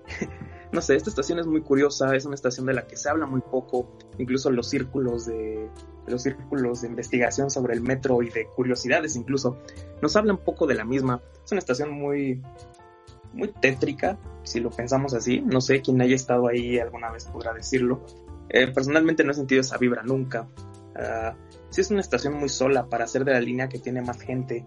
Sin embargo, yo sigo pensando, sigo pensando que esto viene más de un pensamiento derivado del mismo nombre de la, de la estación un nombre que siempre va a generar especulación y que va a mantener vivas muchas, muchas ideas, sobre todo muchos pasajes culturales que van a pasar de generación en generación. Hoy vemos esto, tal vez en unos años veremos nuevas cosas, desde momentos políticos hasta, hasta el hecho de que es un panteón, por ende deben de haber muertos a un lado, y pues eso es la estación Panteones, y por ende cabe dentro de nuestra pequeña serie de mitos, leyendas y teorías sobre el transporte público en México, con esta pequeña cápsula, bueno, muy breve, muy breve porque en realidad es una estación muy pequeña que se puede acotar. Un plan que tengo aquí es ver, revisar estación por estación para terminar la serie del metro, aunque aún quedan varias teorías todavía, está la de los viajes astrales que puedes hacer en los lagos del metro, los propios lagos del metro, Hablaremos más de eso después, antes de ya llegar a las combis, de llegar a las micros, a muchas redes de, muchas redes de, trabajos oscuros que existen en el metro, de los que se hablan mucho, pero se viven poco. pero las iremos viendo de a poco en poco en esta la serie astral. También volverán en, un, unas breves noticias sobre la sección astral o verán las reseñas del libro.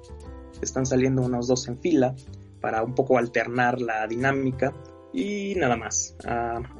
Veremos teorías tal vez, tal vez. Ah, tal vez algún día, pero no, no están muertas. Y bueno, eso sería todo en la sección astral, mi querido señor y bien amado Carlos, amado Alabro. Eh, eh, muy bien, eh, pues nada, esa fue nuestra sección astral de la semana y pasemos a la sección de anime.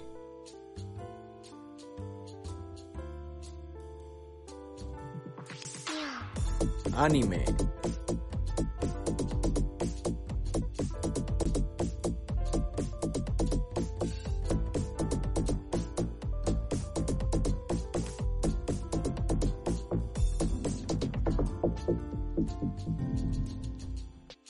Pues esta semana vamos a seguir con las películas de Ghibli, como hace ya este bastantes meses.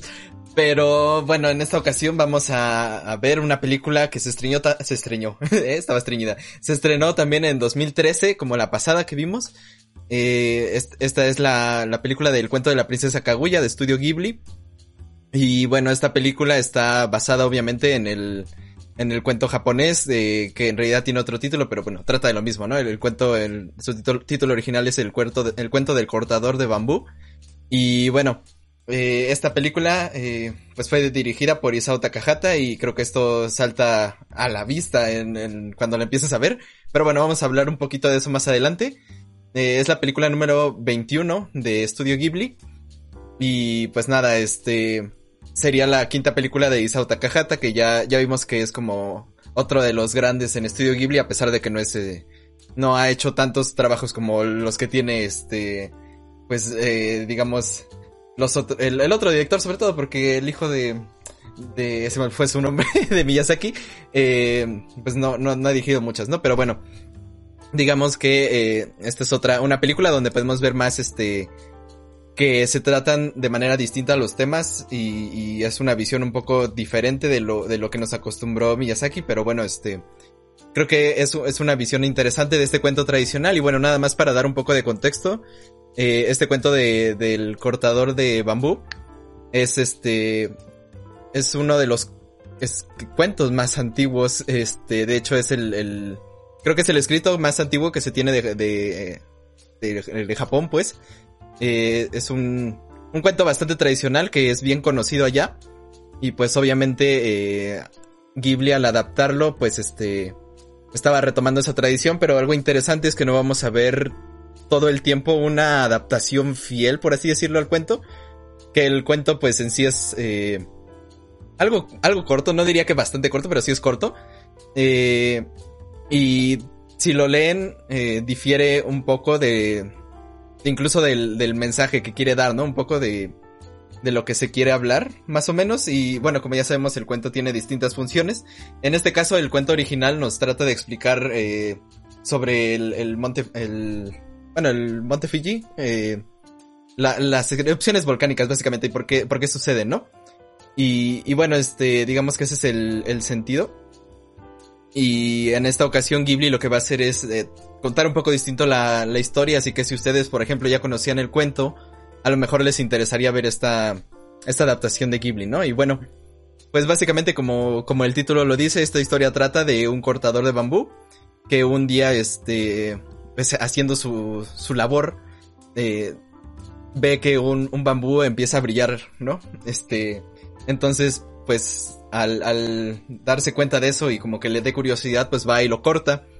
Y bueno, al cortarlo, eh, nace o digamos sale una niña diminuta, una niña muy pequeña eh, de esa planta y entonces este, pues vemos como ese, eh, eso podría ser como una señal de, de que, de que es una, Digamos que al principio este cortador piensa que es como un espíritu del bosque que ya habíamos visto, por ejemplo, en películas como Totoro, que es muy común esta creencia de que hay eh, ciertos espíritus, ciertas, ciertos eh, dioses, por así decirlo, que se aparecen en, en, la naturaleza. En este caso, eh, pues esto fue como una manifestación de esos espíritus, pero lo que se, lo que nos damos cuenta es que eh, este cortador de bambú, pues también este, digamos que no solo se le apareció, sino que es como un regalo de los dioses. Entonces, eh, es como si le dieran una hija y es que después vemos que este, este señor, que es bastante grande, eh, tiene su esposa pero no tiene hijos, ¿no? Entonces fue algo así como, como lo que pasó con, con Abraham Isaac, más o menos, si hacemos comparaciones, aunque no es tan necesario.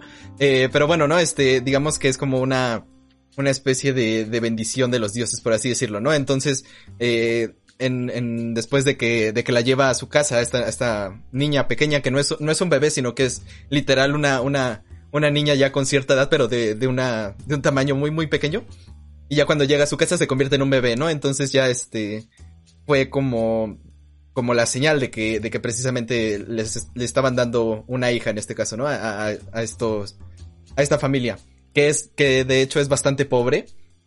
Porque el, el oficio de, del cortador de bambú, pues, este, es este, bastante mal pagado, por así decirlo. Digamos que no te da para grandes lujos. Y lo podemos ver en, el contexto en el que se va a desarrollar eh, esta niña, que va a ser Kaguya. Eh, vamos a ver cómo, eh, digamos, va a vivir en una zona bastante pobre, donde incluso a veces hay que robar para obtener alimentos. Y cómo se la viven básicamente en el bosque, ¿no? Viven ahí, este, pues, ayudando al, al, trabajo de sus padres, pero también pues eh, jugando, jugueteando y viendo cosas de, de la naturaleza, ¿no? E incluso cazando a veces. Entonces vamos a ver cómo Kaguya se desarrolla en este ambiente y cómo eh, de cierta manera se siente cómoda ahí, de este tiene como como que crea un, una amistad muy fuerte con un grupo de amigos, eh, sobre todo con con un chavo, vamos a, a un, un poco más grande que ella. Que de hecho una, una característica que ahorita hablamos, que hablamos de crecer, es que ella, eh, Kaguya empieza a crecer bastante rápido, o sea, como que eh, de repente da como saltos de edad, así como es una niña y, no sé, pasa algo, eh, por muy pequeño que sea pasa algo y, y, como que hace que de repente aumente un poco su, su edad, por así decirlo, aunque más bien sería como su desarrollo, porque pues edad no pasó, no pasaron años. Y entonces, eh, pues así como que va dando saltos y se detiene como en, en una edad donde es este joven, bastante joven, pero no, no, no es tan pequeña, ¿no? Y bueno, aquí vamos a ver cómo eh, el mismo eh, cortador de, de bambú, eh, después de que llega su, su hija, también empieza a recibir como ciertas provisiones eh, por medio del, igual de bambús, cuando los corta salen cosas. También va a recibir, por ejemplo, una pequeña fortuna en oro. Eh, en el cuento original, pues dicen que cada vez que cortaba un bambú salía oro. En esta ocasión nada más vimos que fue una vez, pero bueno, pod podría ser que, que, nos lo dejen como a, a nuestra propia intuición, ¿no? Y, y, también, por ejemplo, recibe ropas muy, este, bueno, un día corta un bambú y también recibe como, como ropas muy elegantes, de mucha calidad, pues, y entonces ahí eh, se da cuenta este cortador de bambú que, que va a tener que darle una vida este, digna, por así decirlo, de, de, lo que sería ella, que por ejemplo cuando la vio así que salió del bambú, eh, pues era como una princesa, ¿no? Entonces era como una visión de que tenía que darle esa vida, por lo menos así lo interpreta, y entonces a partir de ahí vamos a ver eh, estas cosas que nos, estos temas que nos va a tratar la película, ¿no? Porque esta primera parte es más bien como un planteamiento, aunque sí nos habla un poco de, este suceso mágico. Creo que el mensaje de la película va más eh, a partir de este punto, por así decirlo. Pero bueno, eh, antes de seguir con la historia y para que no, no soltar spoilers, spoilers luego luego. Eh, como ya les dije, esta película salta luego luego a la vista que, que fue dirigida por Isao Takahata o solo con verla vas a decir, ah, pues de seguro es del mismo que dirigió la de Mis vecinos los llamada. Y sí, porque el, el apartado visual no es idéntico, eh, de hecho es eh, difiere en varias cosas, pero digamos que es similar, ¿no? Y es muy interesante porque es un dibujo, eh, no sé, se acerca, o sea, te, ilustra bastante que es un cuento, te, habla mucho y sobre todo que esté toda la película y que dure bastante, que dura dos horas y diez minutos creo. Eh, es, es, muy interesante, es una película que visualmente es una propuesta interesante dentro de todas las películas de Ghibli que hemos visto. Y creo que eh, en ese sentido visualmente es este bastante bonita, a pesar de que no es lo, a lo que estamos este, acostumbrados. De hecho, muchas veces, por ejemplo, los, los diseños de personajes no van a tratar de ser como el estilo de anime moderno, por así decirlo. No, no va a tratar de ser como simplista. Por ejemplo, eh, cuando Kaguya es bebé está bastante detallada. Eh, sus expresiones son bastante bastante marcadas y, y a veces también cuando Kaguya expresa ciertas cosas también se marca bastante en su rostro. Entonces creo que es bastante interesante ver eh, este acercamiento artístico que se tiene a la película. No sé si Humberto quiera decir algo, que me dijo que en ese aspecto vio varias cosas o por lo menos quería Eh, comentar algo. En efecto, eh, a mí me gustó bastante el, el- la parte visual de la película, sobre todo porque tenemos eh, esto de que predomina mucho el blanco, ¿no? Y siento que le da un toque de, de realeza eh, que pues es parte de, de lo que quiere representar toda la trama, ¿no? De que pues es una princesa y de que pues eh, todo este proceso que va a tener que pasar, que ya lo mencionarás más adelante. Entonces, este, como, como dices, me, eh, sí tiene como mucho de un cuento. Eh, incluso puedes llegar a recordarte a tus libros de la SEP, así estaban dibujados. Un perro amarillo ahí. Ah, Ajá. De España. Este, solo falta ahí que saliera Paco el Chato y los duendes que de los calcetines. Eh, pero sí, la película tal cual en el apartado visual es muy, muy hermosa, por, por así men- mencionarlo. Eh, y pues ya tengo otras cositas que, que más adelante ya con, respecto a la trama quisiera mencionar. Pero sí, mm, siento que eh, para mí es de Ghibli de las películas que visualmente han sido más agradables. Para mí. Sí, de, como, como dije, eh, es bastante distinto, pero no es que te moleste, ¿no? Que sea así. Y creo que eh, es muy bonito ver, por ejemplo, los trazados de lápiz, que, que es algo que a veces se acerca bastante a la imagen y puedes notarlo. Es muy bonito. En, en ese aspecto creo que es muy... eh, se ve mucho cariño en cada, en cada dibujo y, me gusta mucho lo logrado que está, por ejemplo, eh, en nivel de animación. O sea, no es que sea fluida, pero los movimientos son bastante buenos. Son, se ve bastante bien, por así decirlo, a pesar de que no es como un, hito de, de movimientos de animación, por así decirlo, que sea muy fluido o algo así. Pero es muy, está muy bien hecho y me gustó bastante en, ese aspecto artístico. Y por ejemplo, nos dicen en el chat Christopher Santiago que, que había una escena similar en Mis vecinos los llamada.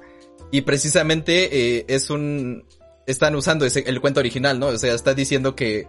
que está incluso mencionando, ¿no? Que es como parte de la cultura de Japón y que ese cuento está muy arraigado. Y como les dije, el, el hecho de que este cuento haya sido adaptado de una manera distinta a lo tradicional, creo que es algo un poco atrevido, por así llamarlo, de, de Ghibli. Porque está, está cambiando la historia, pero creo que da un, desemboca en un, en un, digamos, en un mensaje interesante. Y bueno, este, la historia en sí no, no está tan complicada, pero bueno, vamos a seguir. Eh, esto fue como la primera parte y antes de proceder creo que esta primera parte es un poco lenta. Eso es lo único que, que podría decir. De, negativo en este, en este aspecto de, de la primera parte de la película. Sobre todo creo que muchas veces eh, sientes que está pasando un poco lento, ¿no? Como que precisamente como lo hace Ghibli te muestran la vida cotidiana. Pero en, es, en esta en, en esta ocasión yo siento que como que te mostraban muchas cosas como por pedacitos, como una vida por pedacitos, pero no, no era como un, un sendero que dijeras, ah, pues está pasando esto por esto. Después como que sí retoman esos, esos sucesos que vivimos en el, en esta primera parte para explicarte más cosas, pero creo que eh, es un poco lenta al inicio, eso es eh, algo que noté. Pero bueno, ya después de esto, pues eh, empieza como algo interesante en la historia y es que, pues al darse cuenta el, el cortador de bambú que, que Kaguya, este, pues digamos que de cierta manera los dioses le estaban pidiendo que le diera una vida de princesa a Kaguya y que el- lo que se merecía, pues eh, decidió utilizar esa, esa pequeña fortuna que le salió en otro bambú para, para darle esa vida, ¿no? Y ah, una de las primeras cosas que hace es comprar una mansión en la capital y entonces pues ahí este, digamos que es una mansión bastante grande, ¿no? Eh, eh, con todos los lujos, tiene asistentes, tiene este muchos este tiene incluso la, una una dama que le va le va a enseñar como todos los los modales y todas la- las maneras que debe de seguir una princesa eh, de la manera tradicional y y va a tener de todo, ¿no? Ahí va, va a tener la vida de, de super lujo. Y entonces van a llevar a Kaguya allá. Y, y va a ser un día así como de, de repente, ¿no? Así que ni siquiera le habían mencionado nada y un día ya le dicen, pues ya, nos vamos, ¿no? Y, y ahí se quedó como, eh, vemos como Kaguya se, digamos, la quitan de, de esa pandilla que, a la que se había unido. y en donde había un personaje que va a ser bastante importante, que es este... Eh, se me fue otra vez el nombre. Su... Stemaru, Stemaru, o Stemaru, como se pronuncia. y bueno, Stemaru, eh, va a ser un, un joven que, que, la rescató en, en esta primer, primer parte de la película, la rescató de, de un posible ataque de un cerdo salvaje. Y entonces, este, como que a partir de ahí se hicieron un poco cercanos, a pesar de que, como les digo, nos muestran pedazos de la vida y a lo mejor en, en alguna parte pues nos, mm, nos quisieron decir que pasaron varios años, pero como lo ves es como si hubiera pasado en, dentro de poco, pero bueno, se acercan, digamos, ese es, ese es el punto, ¿no? Como que empiezan a, a, ser más cercanos y como que a partir de ahí se marca algo que vamos a rescatar más adelante en la trama, pero bueno. Eh, ya, lo que pasa aquí es que vamos a empezar a ver que Kaguya eh, obviamente va a tener un cambio muy drástico en su vida y, y este cambio no le, no le va a gustar eh, en un principio, spoiler nunca, pero bueno, en un principio no le va a gustar.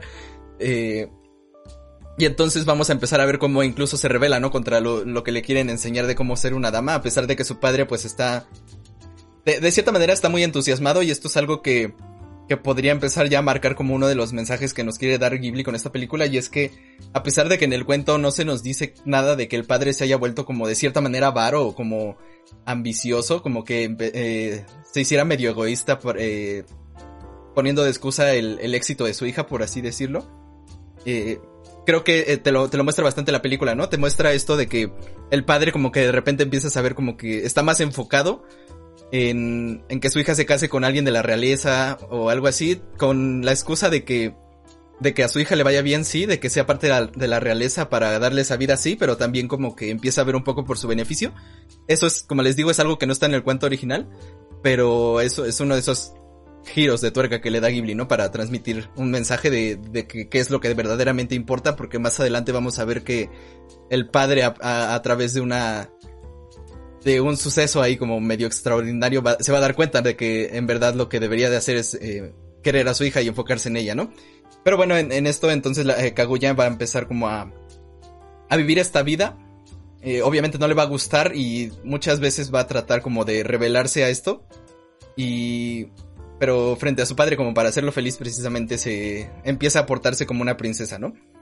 Y bueno, ya este, para no alargar más, pues ya por más adelante empezamos a ver cómo eh, ciertos sucesos pues hicieron que ella terminara aceptando esta vida, ¿no? A pesar de que no le gusta.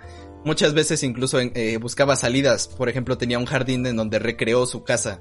Recreó todo, todo ese lugar donde vivía. Era como su escape. Y, pero aún así, pues, eh, eventualmente va como a, a, ceder y va a empezar a comportarse como una princesa en contra de su voluntad. Y vamos a ver cómo en, en realidad, en realidad es infeliz. O sea, en realidad no le, no le gusta eso a pesar de que muchos podrían pensar que ser de la realeza pues ya es como el, este, uno de los mayores logros de tu vida y que así serías feliz, que es, por ejemplo, lo que piensa el padre. Y vemos como ella pues en realidad no le gusta, ¿no? Eh, a, lo mejor este, este tipo de, de, historia le suena de algunas otro, otras cosas que hayan visto, algunas otras películas. Como les digo, es un cuento bastante clásico, bastante antiguo y que obviamente habrá influido en otras cosas, ¿no? Pero bueno, y por ejemplo, una de las, de las partes más importantes de, del libro, de la historia original, es cuando empiezan a, a, corte, a cortejarla varios este, nobles, que son cinco nobles. En el, digamos que se empieza a difundir bastante que, que Kaguya es hermosa. Eh, eh, de hecho, es como la mujer más hermosa, ¿no? Por así decirlo, es lo que nos dan a entender eh, también en el cuento original. Y entonces, pues, este, ya este, vemos cómo empiezan a llegar precisamente los nobles eh, por estos rumores. Y vemos cómo ellos tratan de cortejarla con pura palabrería, ¿no? Es lo que nos, se nos da a entender que, que estos nobles mmm, le dicen, no, es que eres tan bella como una flor, una, ¿qué? Una rama diamantada que, que sus hojas son perlas y no sé qué, ¿no? Y entonces como, frágil, frágil como una rosa. Algo así, ¿no? Le empiezan, le empiezan a rapear acá. Este. Frágiles de sus impulsos. este, pues algo así. Y entonces, pues, eh, como que esto, todos estos cinco le, le prometen, eh, o le dicen que lo que sienten por ella, de una manera en donde no están siendo sinceros porque nada más como que le están echando ahí la labia, ¿no? Para que, para que los, lo, se case con ellos. Y bueno, eh, entonces ella les dice, ah, ah, sí, pues entonces tráiganme esos, esos tesoros que tanto dicen, ¿no? Uno incluso dijo que que el cáliz de Buda, que, que se parecía al cáliz de Buda y no sé qué, y, le dice, pues ahora me lo traes. Y entonces, eh, pues ahí como que, como que todos dicen, no, pues es que es muy, es imposible, ¿no? Es un, es un tesoro muy, muy preciado, ¿no? Y entonces ya como que se van. Y entonces, eh, por ejemplo, algo en lo que empieza a diferir ya esta historia del cuento original es que eh, no se nos explica que el- de esta manera que pasó, sino que nada más como que la princesa le, les pidió estos, estos regalos como para probar su amor. En el cuento pues nada más se nos, se nos añade esto de que fue de su propia, eh, digamos para que no, no fueran hipócritas o como que no trataran de convencerla de una manera fácil, ¿no? Algo así. Y bueno, como que de esta manera ya Kaguya siente que se libra de, de estos nobles incluso eh, esta dama que, que le había enseñado todo como que se va, ¿no? Porque dice, pues ya, ¿qué, qué, qué más, qué otra oportunidad vas a tener en la vida, ¿no? y entonces ya se va. Y como que de cierta manera Kaguya ya se siente liberada porque ya eh, esa oportunidad que ya tenía de ser aceptada por la realeza como alguien de ellos. Porque sí, Kaguya vivía como una reina, bueno, como una princesa y tenía una vida de lujos, pero venía de un pasado plebeyo, ¿no? Entonces esta era la oportunidad precisamente de que la aceptaran como de, una manera, o sea, ya, ya previamente como que la habían aceptado de cierta manera, pero ya el casarse como que era la, la confirmación, ¿no? La segunda comunión y lo que quieras. Y entonces, eh, pasa un poco la historia que nos sigue contando, ¿no? Pues que, que no le gusta, que se acuerda de la otra vida y que precisamente como que pertenecía más allá.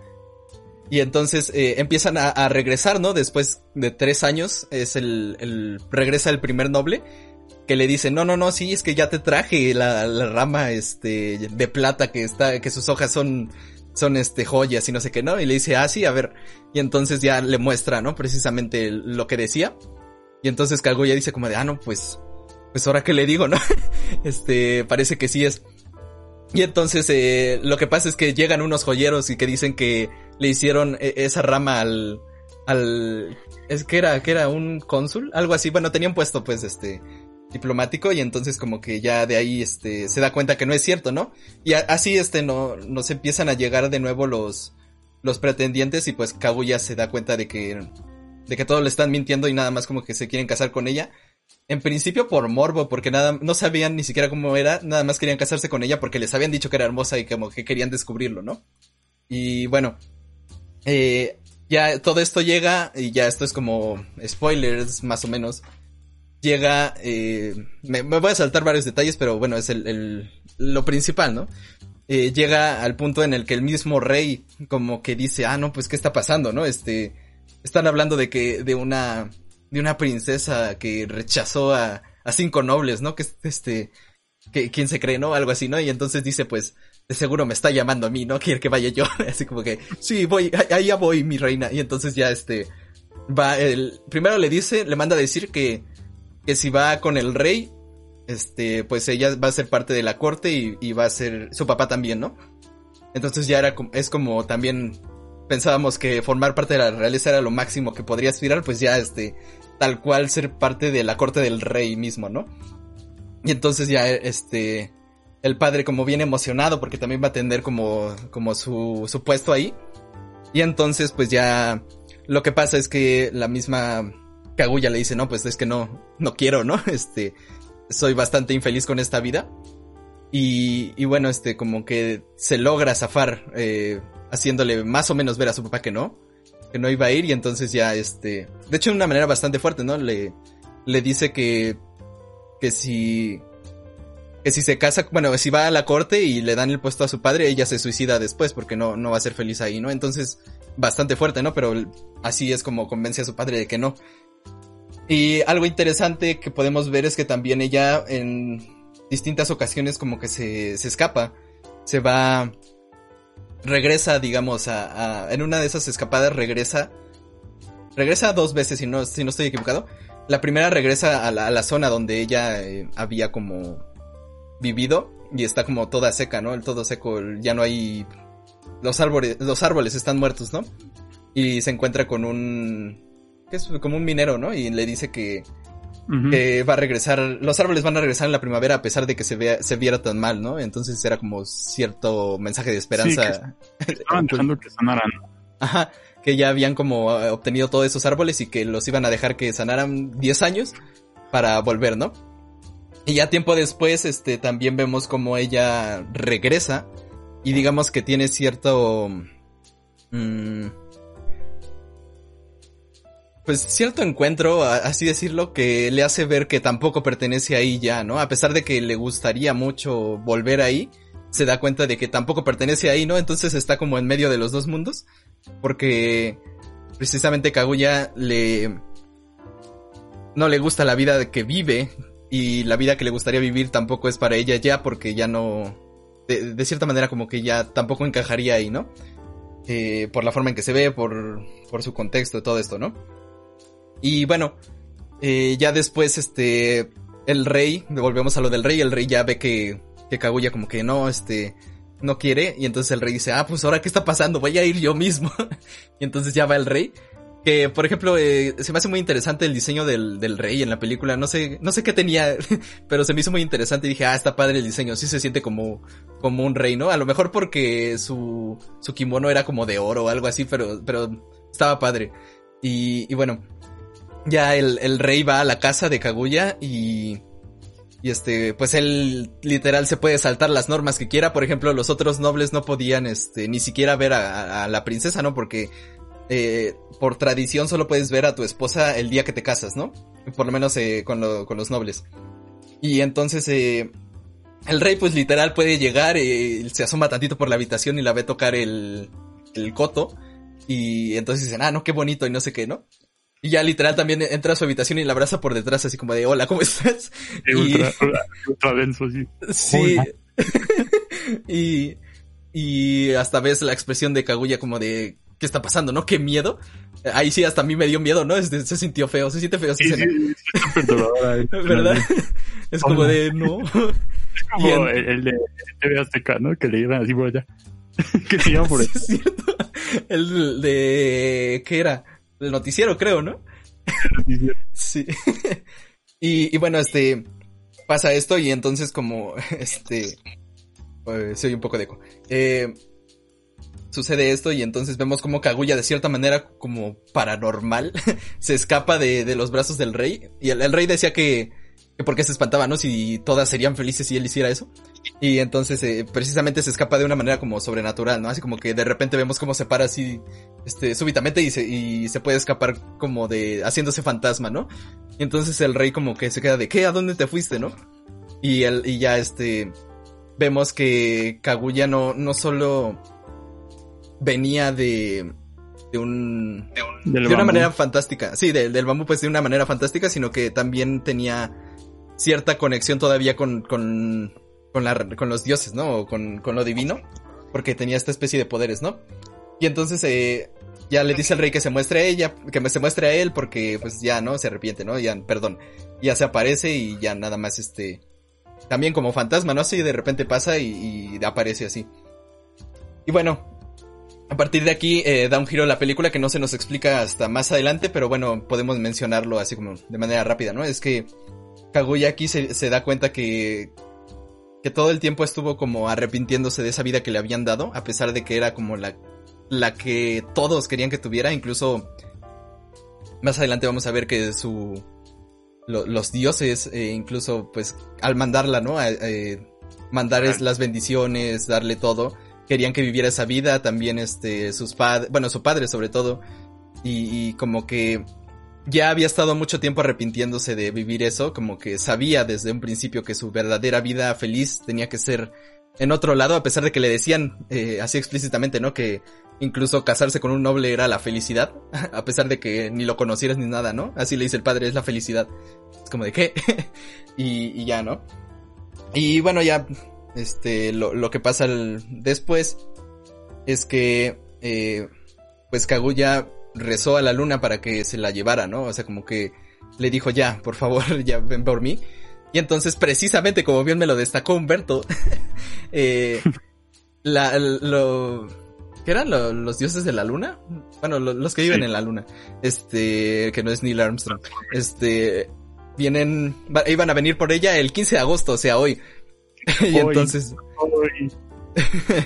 Hoy. y, y bueno, así que hoy vienen por Kaguya Y, Más bien ya se la llevaron, ¿no? Porque eh, fue en sí, el día. fue en el día. Este, venía por Kaguya. Está en el Twitch. Sí, este, saluda a Chemogam, que apenas lo vi. ¿Qué tal?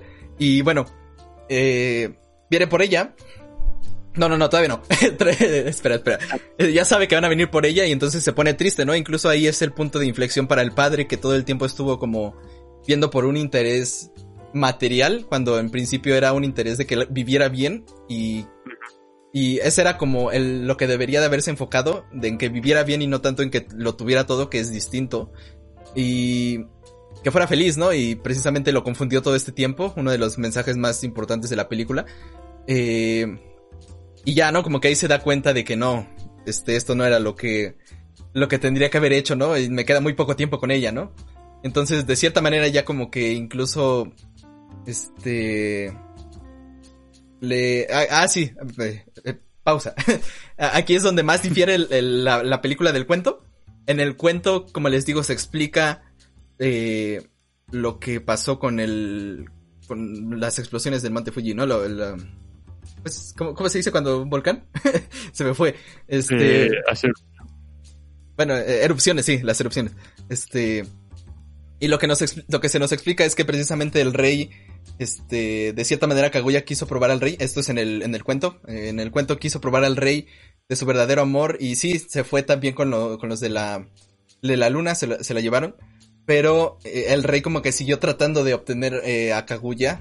Y Kaguya como que de cierta manera fue engañada por el rey y también este estuvo como atrapada por un hechicero que el mismo rey contrata, entonces eh, cuando se da cuenta de esto Kaguya, eh, por la furia que tiene, hace que, que salga lava de un monte, ¿no? Eh, es como se nos dice, ¿no? Así como que, ay, que sale fuego de un monte y como que destruye la zona, ¿no? Por pura furia y ahí, de ahí a partir de ahí se nos dice que precisamente todas las erupciones que hay en ese en el monte es porque Kaguya está demostrando su furia todavía de lo que le hizo el rey, ¿no? Eso es eh, bastante diferente de lo que pasa en la película. De hecho, en la película ahí se queda el rey como de... Soy bien egoísta, pero no te puedo tener tampoco, entonces como que me quedo ahí como sentadito de pana. Eh, pero bueno, ¿no? Ya este... Vienen los de la luna, ya llega el día. eh, incluso tratan de defender a Kaguya. Que eso no lo entendí cuando vi la película, a lo mejor se me, se me fue, pero en el cuento se nos, se- nos explican eh, que el, el cortador de bambú, que es el papá de Kaguya, le dice al rey que precisamente se la van a llevar y entonces el rey manda una, una, un ejército a defenderla, ¿no? Eh, esto no lo entendí tanto en la película, yo como que entendí que, que como que el, el mismo padre los contrató o algo así, pero creo que tendría muchísimo más sentido que fuera así como, el- como en, la, en el cuento, no sé, ¿tú lo viste Humberto, por ejemplo? No sé. Eh, Eh, sí, eh, toda esa parte es muy rara, como que pasa muy rápido. sí, este, y lo contrario sí, al inicio, por ejemplo. Ah, sí, mejor si van enfocados en, en la última parte que en el inicio, ¿no? Este, pero sí, toda, toda la última parte, eh, así como de, ¿qué está pasando? Sí. Pero, pero bueno, ¿no? Ya llegan los de, los de la luna, las los dioses de la luna. Y este... Es bastante, bastante imponente esa escena. A mí me gustó bastante porque creo que representa muy bien cómo sería así como... No sé, de cierta manera que, que vinieran los dioses y creo que está muy, muy basado en todas las creencias, en todo el, vamos a decirle, el canon japonés, ¿no? toda, toda la religión japonesa. Me gusta mucho porque es eh, toda una ceremonia de cómo llegan, llegan la, los dioses. Incluso, eh, como que todos se desmayan, ¿no? Todo, todos al ver a... ¿Es, es Buda, Fernando? No sé si me puedes dar ese dato. Eh, o sea, físicamente es Buda, pero Sí. no sé si sí sea Buda o sea alguna otra deidad. Bueno, si, lo, si lo sabes, no sé. Es que Buda en la. No, sí, sí, es que sí vi la película. Pero el Buda realmente, pues es un estado, más bien. Eh, hay- han habido muchos Budas, pero la representación de ese Buda que viene un poco desde el sintoísmo. Ah, es más que nada como una extracción, o sea, no sé si, bueno, más bien te iba a preguntar si lo viste, tú me lo pasaste. Eh, ya sabes, esta, ah, este anime que salió de Jesús y Buda de vacaciones. Ah, no me acuerdo cómo se llamaba, pero esa es la representación japonesa que el sintoísmo adoptó de Buda. Sí que es en efecto con el que se va Kaguya, ¿no? Al final. Sí. Que, eh, bueno, sí, tantito, sí. Sí, sí, sí, está, está eso. Sí, es una representación toda alegórica que de hecho, solo para destacar, se ha visto en más de una película. La hemos visto en Chihiro, cuando los espíritus están entrando al hotel, lo hemos visto en la de los gatos, la del... eh, ¿Cómo se llamaba? Ah, esta de los gatos, cuando está el, pro- el proceso, El lo vimos en el regreso del gato, sí. Lo vimos en Pompoco, cuando también se hizo el desfile de estas entidades misteriosas que querían espantar a la gente. Es un tópico del folclore japonés, pero aquí lo vemos ya no trivializado o esquematiz o puesto en solución para otras para otros no fines. metafóricamente, ¿no? Por así decirlo. Ajá, ahora sí lo, ahora sí le damos, ahora sí le tratan de dar el, el tratamiento más serio posible, el que va más con Sí. respecto a la leyenda. Eh, es interesante porque ahí nos damos cuenta de que también las otras adaptaciones fueron muy fieles. Por otro lado, pues sí es un ascenso muy épico. Yo creo que es como una épica, es como la épica no europea, porque pensamos en algo épico, eh, no en la canción de Cancerbero, ah, pero pensa- cuando pensamos en algo épico, no, no cuando el corazón tucum, tucum, tucum, tucum, y las balas pacam, pacam, pacam, no, no. Cuando pensamos en lo épico, pues muchas veces pensamos así como en las gestas así de la Odisea, de la Iliada, soldados así matándose, así cosas muy superpoderosas. Pero también la epicidad reside un poco en eso, en este descenso de los dioses de la luna, Lo imponente, ¿no? También. Perdón, ajá, sí. Sí, que eso es la epicidad también. Y eso es algo que, eso es lo que vuelve, le da un carácter épico, incluso no de épica, como la entendemos en Occidente, pero sí un carácter épico a esta narración. De proporciones que- bíblicas, como diría. Exactamente. Bueno, aquí serían proporciones sintoístas, Ajá. pero... Sí, lo que yo creo es eso. Por ende, a pesar de que parece un cuento infantil, en realidad yo creo que es de las obras de Ghibli menos, menos ap- aptas para niños en este, en este caso. Por, más allá, sobre todo por el fondo, el fondo conceptual es muy profundo Sí. y yo creo que sí aburriría a un niño fácilmente. No es Ponyo, para empezar. Pero- Bueno, hablemos un poco del final y ya después eh, nos adentramos en todo lo de la película. Ajá. No es Totoro. No, no es este- Totoro.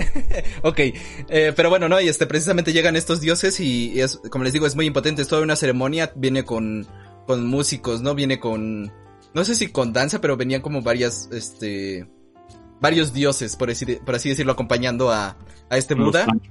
Eh, sí, también estaba como, como su mujer, o eso pude intuir, no sé si sí sea. Eh, pero bueno, ¿no? Eh, llegan y este Kaguya como que de cierta manera es arrastrada, ¿no? Es este, incluso como, eh, queda como, eh, no en T-pose, pero sí así como, como si fuera T-pose, ¿no? Así como que ya no se mueve absolutamente nada y se empieza a mover, como en las películas de Rec, por ejemplo, ¿no? Este, algo así. Y entonces, eh, ya se va y entonces, se la- bueno, se la empiezan a llevar, ¿no? Hacia la, hacia la, mm, hacia la nube donde vienen todos estos dioses. Que como les digo, todos se desmayaron menos, eh, menos su padre, que después lo desmaya el mismo Buda. Y su madre, eh, Kaguya. Y bueno, todo el ejército como que se desmaya, ¿no? Y entonces, eh, Kaguya como que de cierta manera inconsciente ya empieza como a, a recibir estos...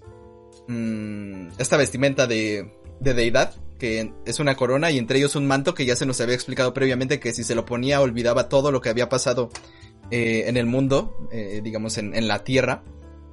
Y entonces, de cierta manera los, los niños, que es como el momento este a tu izquierda Cap de la película este los niños empiezan a tocar una canción que le, que Kaguya como que de cierta manera tenía eh, interiorizada no sabía por qué se la sabía pero desde un inicio se nos explicó que la sabía y después nos dicen que precisamente es porque alguien de la luna también como que vivió en la tierra y, y también quería regresar y de cierta manera como que le puso la la melodía a, a Kaguya no que iba a vivir ese mismo proceso ¿Eh? ¿Querías decir algo?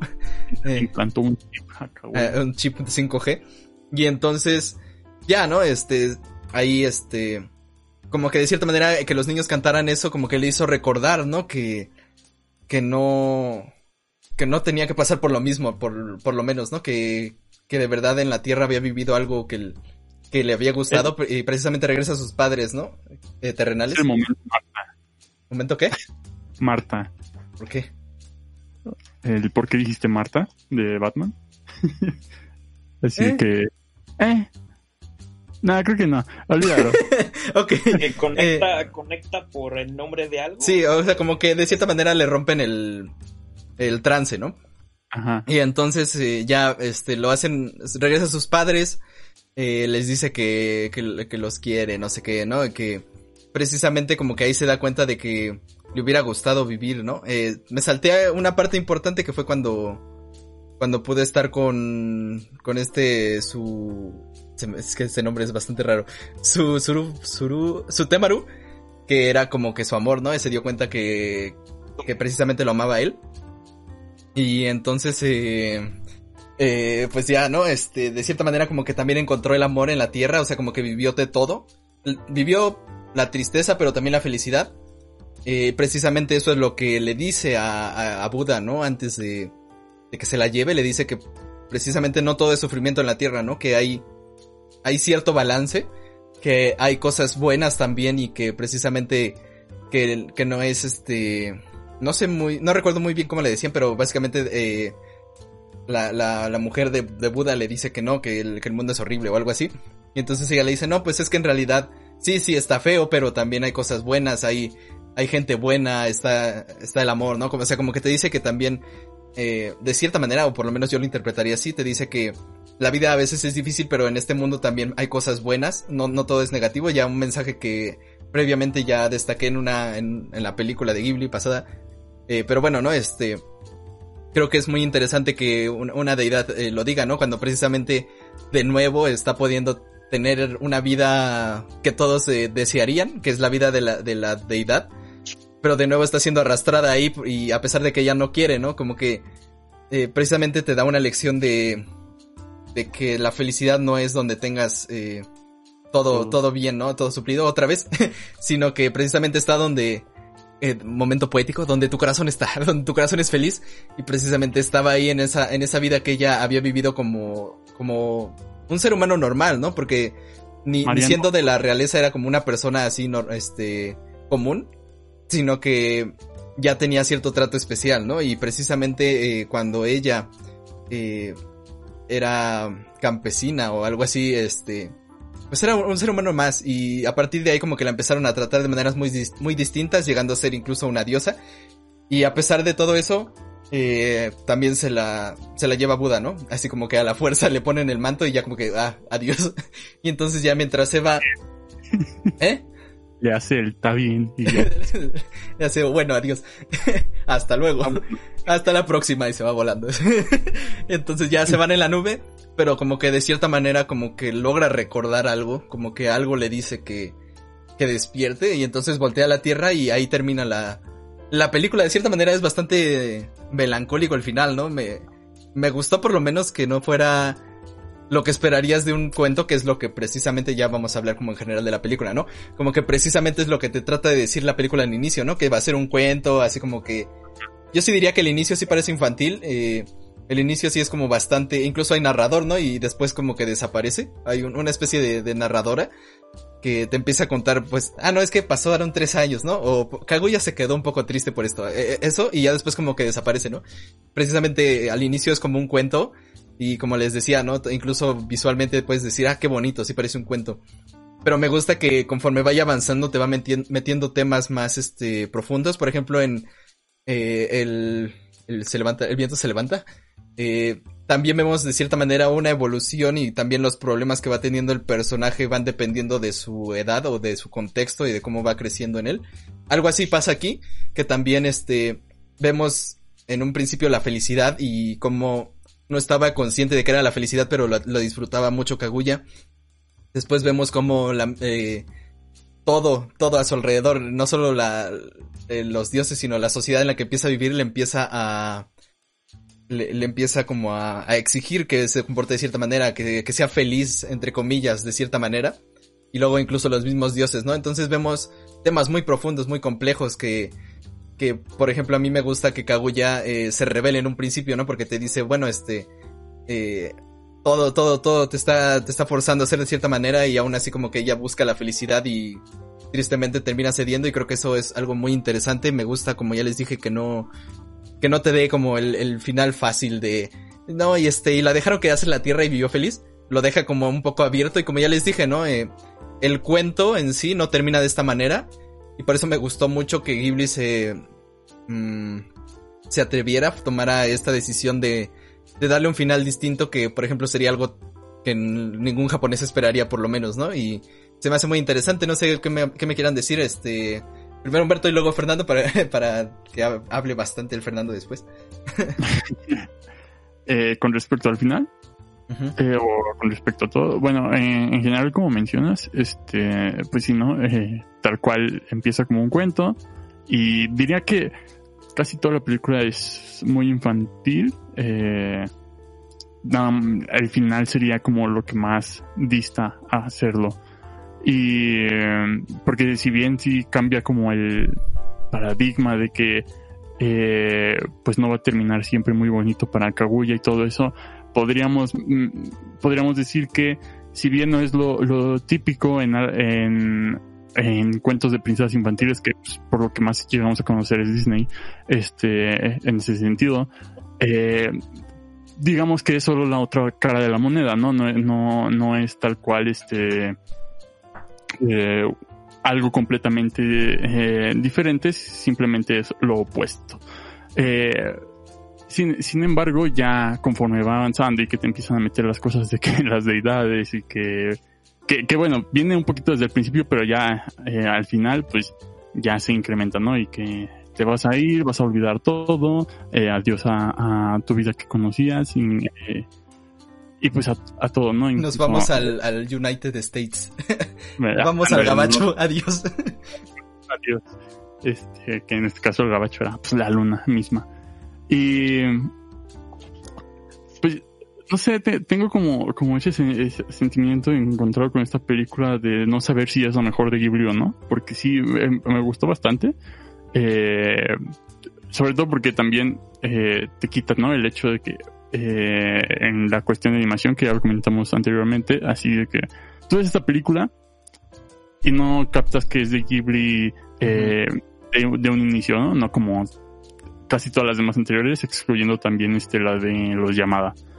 Eh, es, es me, me gustaría más que Ghibli se pusiera a experimentar con diferentes tipos de, de estilos, eh, como ya sea este de los llamada y que sí deja quizá de repente un poquito el de el, que ya tiene por base que sí lo han perfeccionado es su estilo eh, no los culpo si lo siguen usando se ve bastante bien. Eh, no usen el, el eh, hay, que ver cómo sale esa de 3D de Ghibli se ve terrible. Eh, pero sí no sé eh, tendría que terminar, tendríamos que terminar de ver todo lo demás, todo lo que falta de Ghibli para determinar si es mi película favorita de Ghibli o no. Pero eh, no es Totoro por mucho. Eh, y pues no sé qué tengo no que es decir. cuentos de Terramar tampoco. este, no, sí, pero es este tiene bastante trasfondo, así como, bueno, tiene bastantes mensajes trascendentales, me gusta mucho. Nada más ahorita con lo que mencionaste me, me, me, acordé de que me gustó mucho el respeto con el que se trata la, a, a, la deidad, ¿no? A las deidades me gustó mucho, o sea, ya les destaqué que era muy, este, ceremonioso y todo, pero me gusta mucho como, eh, de cierta manera yo sentí el respeto que se tiene a, a todo esto. A, la figura eh, del mismo Buda me gustó mucho, por eso creo que es una, una escena bastante épica, creo que me es de mis favoritas de Ghibli a pesar de que es como bastante así como de qué está pasando, ¿no? me gusta me gusta mucho esa escena. Y y también este como dijiste, ¿no? Este eh, difiere bastante de lo que Disney nos muestra, por lo menos Disney casi siempre acaban como, todo bien, carnal, no te preocupes. Incluso cuentos que acaban mal como la sirenita, ¿no? Que cada vez que caminaba, este, sufría o se quedó. ¿Eh? ¿no? En, o como todos los cuentos de Disney sí. en su versión original. Y todo lo de los hermanos Grimm era, eh, terminaban de una manera horrible, este, pero era para una lección, ¿no? Y precisamente, eh, a, aparte de eso, creo que se nota mucho que es un cuento y una película japonesa, por lo menos hay cosas que si tú lo ves desde un punto de vista occidental de pues es un, es una, te está contando un cuento, ¿no? Vas a decir, ah, ¿qué, qué está pasando, no? Esto es, este, está raro, ¿no? Por lo menos vas a notar ciertas diferencias, eh, culturales y, de manera de contar cosas que me, me, gustó porque es este algo distinto.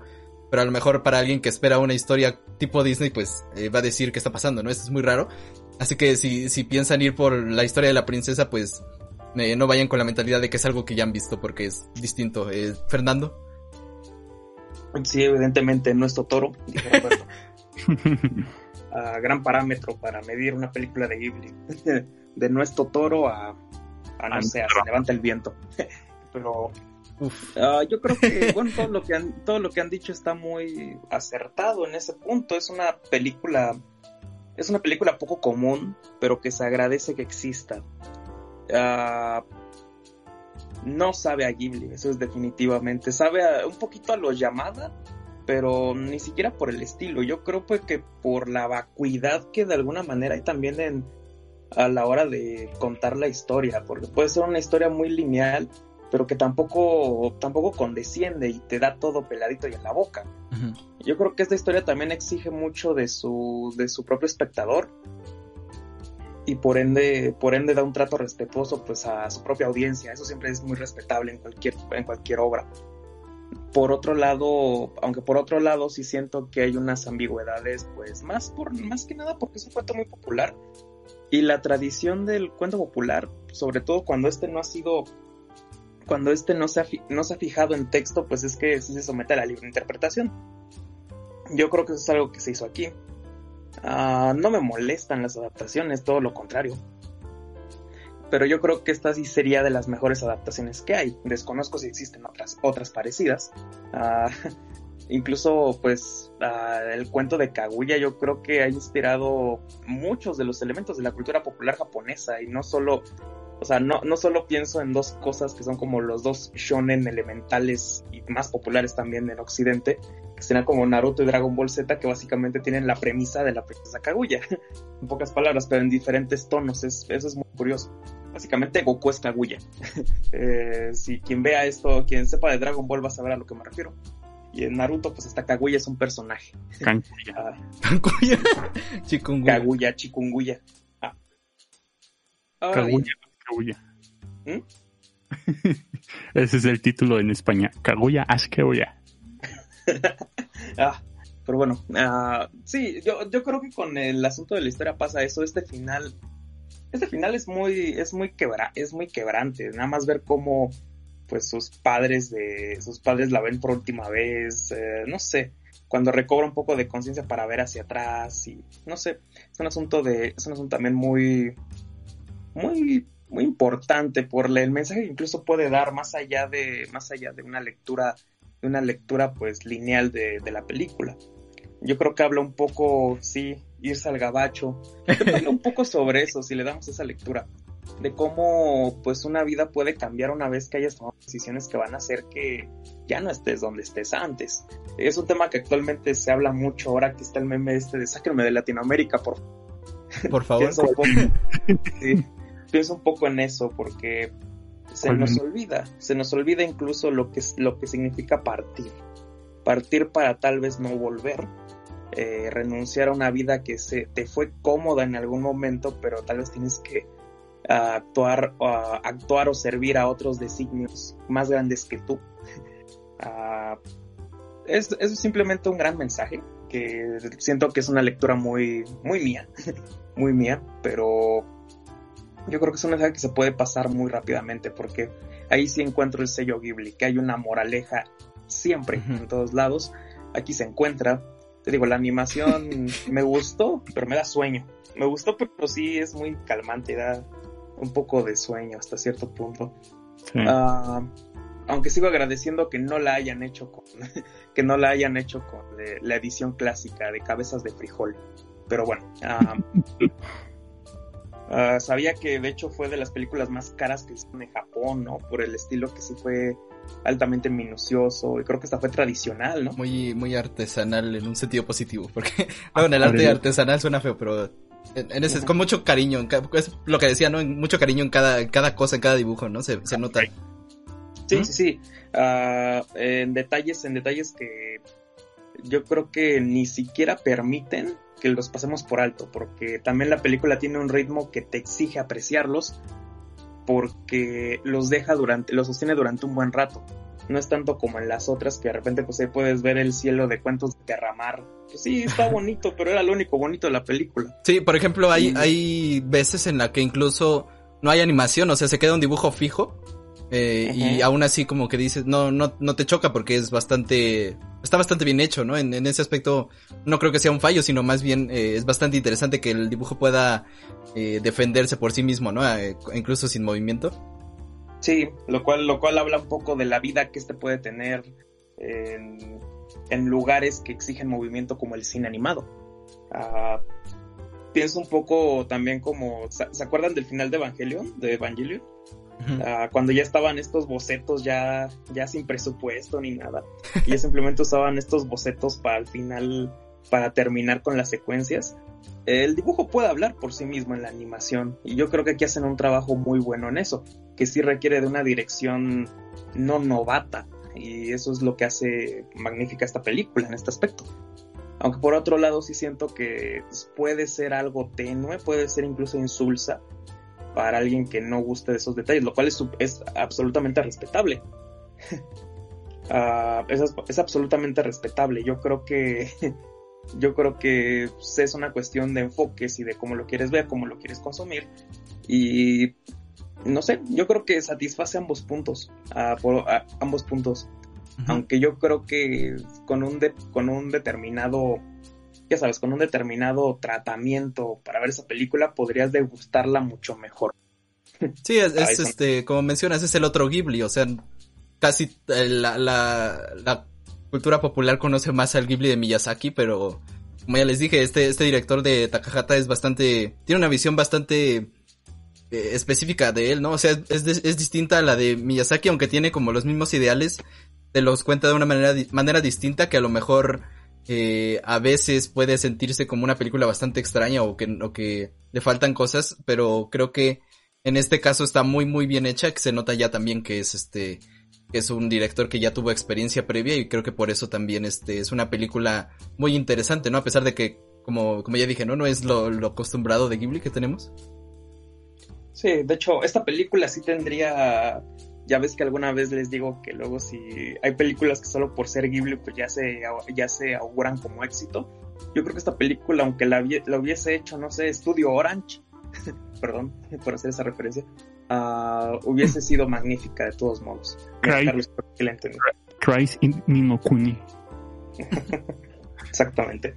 Ah, sí, eso es lo que sí creo. Esta película brilla por sí misma y no brilla por el nombre de la, del estudio. Y Sí. eso en Ajá. Ghibli, pues desde hace un ratito, bueno, creo que desde Chihiro hasta acá, ya no ha pasado. Que una película brille por sí misma más allá de ser del estudio. Bueno, no sé si es una crítica muy feroz, me perdonarás, pero así lo pienso. Sí, bueno, digamos que se repite cierta fórmula, eso sí. No sé, por ejemplo, lo de Arrietty creo que sí fue bastante interesante más allá de que fuera de Ghibli, ¿no? Creo que cosas como la, no sé, la admiración por la naturaleza y eso, a pesar de que se ha visto mucho en Ghibli, creo que sí es muy específico de esta película, ¿no? Por ejemplo, no sé. Pero... Es que Ajá. Ajá. No, Es sí. que esta tiene otra visión, no tiene la visión Sí, eso sí. ambientalista, pragmática. Esta tiene Que- la visión de la vida con la naturaleza. Ajá. Que podrías incluso hasta confundir, ¿no? Que sí está haciendo, este, otra vez Ghibli siendo Ghibli, ¿no? Diciendo, es que las plantas, no, no las destruyas, este, no, y que son falsas y que no sé qué, pero Así pero- que la- la- el mensaje clásico sería, no cortes este bambús, carnal, y ya. porque, porque son parte de los Mira, dioses mira y lo ya. que te pasa. Ajá. Mira lo que te pasa. Corto bambús en la época medieval japonesa, sale mal. termina de igual. Este, Divino. Final divino. ándale.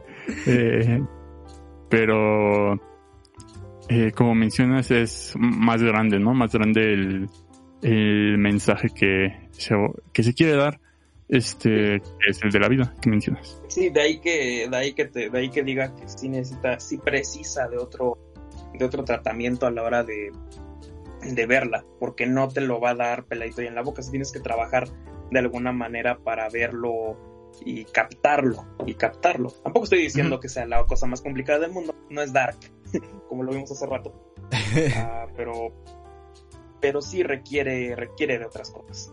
Sí, y pues se me hace muy interesante, eh, como ya les dije, que sea distinto al cuento y que lo enfoquen a sus...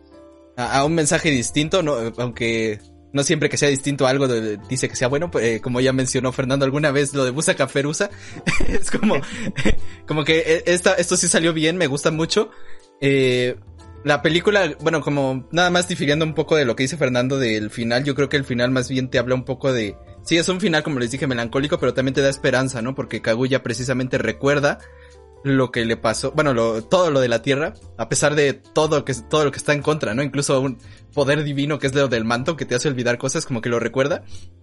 Y creo que precisamente es otro de los mensajes que yo podría sacar de ese final es que está diciendo que siempre hay esperanza y siempre puedes, este, de cierta manera tienes que buscar volver a, o por lo menos ser feliz en donde sabes que vas a ser feliz y Kaguya ya lo sabía. Y a pesar de que todo esté en su contra, pues eh, sigue habiendo esperanza porque no lo ha olvidado y creo que eso es también algo bastante importante, ¿no? Que, que no olvides Uh, qué es lo que te hace feliz, banda. eso es un mensajote, eso es un mensajote súper denso en el sentido de Un que girote. Sí, porque es incluso es incluso la conciencia de que Kaguya sabía que probablemente no volvería a donde no volvería con sus padres ni, ni a esa región. Entonces eh, es bastante denso si lo vemos de esa de esa manera. Hashtag deep. Deep. Pero bueno, este. Pues sí, eh, me gustó bastante. Eh, sí está en mi top 3 de películas favoritas de Ghibli. Eh, como dice Humberto, nos faltan. Nos faltan creo que dos o una, creo que una, no sé. Este, se me fue la cuenta. Este, Una. pero una, sí, ¿verdad? Una que y, no ha y la de. Náusica. Una y la de Náusica. Eh, y. Y pues sí, ¿no? Este. Sí, Creo ¿no, que es una... ¿Qué? Es una, una película eh, excelente, véanla si no la han visto, a pesar de lo que les contamos, como les dije, ya es... eh, so- simplemente visualmente vale la pena ya verla toda y no es, no es solo eso la película, así que bueno, eh, muy recomendada, también nos encantó. Y bueno, ya pasemos a la última sección que eh, todo esto ha sido bastante deep desde, que- desde que habló este, desde que hablaron de Dark y todo esto, eh, incluso lo de Fernando, así que bueno, vamos a, a una sección un poco relajada, pero no menos importante, vamos a la sección de música diagonal memes.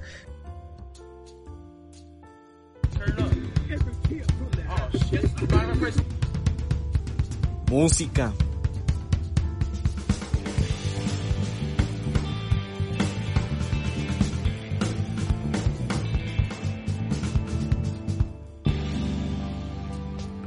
Eh, altanera, preciosa y orgullosa. Eh, así es, el día de hoy vamos a hablar de eh, Hatsune Miku, Eh, pero en español. Porque creo que mucha gente, si no es que la mayoría de que está en el medio de del entretenimiento, más tirándole al entretenimiento japonés, alguna vez ha escuchado Los que Eh. entendieron algunas referencias de la sección pasada, por ejemplo. Exacto. Este, alguna vez han de haber escuchado este nombre o alguna de las canciones eh, súper conocida, la de Van Polka, que se escuchaba, que hubo un año en el que se escuchaba hasta en las maquinitas de... De ahora la- sale en reggaetón. En las pedas también. Ajá. Y el Toris perreando. ahí. Pues exacto. Eh, pues para mencionar, eh, Hatsune Miku es una librería de una biblioteca, una librería, como le, como le mencionen, de un programa llamado Vocaloid. Eh, este es un sintetizador de voz, eh, un poco tirándole a lo Kendo, sin embargo, la Hola más grande es que pues tiene la capacidad de cantar. Eh, Vocaloid fue desarrollado por Yamaha Corporation con la idea original de Music Technology Group de la Universidad Pompeu Fabra de Barcelona, España. Pero, ¿por qué estamos mencionando todo esto? Porque recientemente nosotros nos enteramos de la existencia de. Hatsune Miku en español. En español latino, más que nada. Eh, porque ahí jugando, ahí que luego nos conectamos y todo eso, pues ponemos música, ¿no? En, en el difunto disco. este, Ese cadáver que a veces respira. en ese cadáver eh, que tiene un respirador, le dio COVID. Eh, perdón. Este.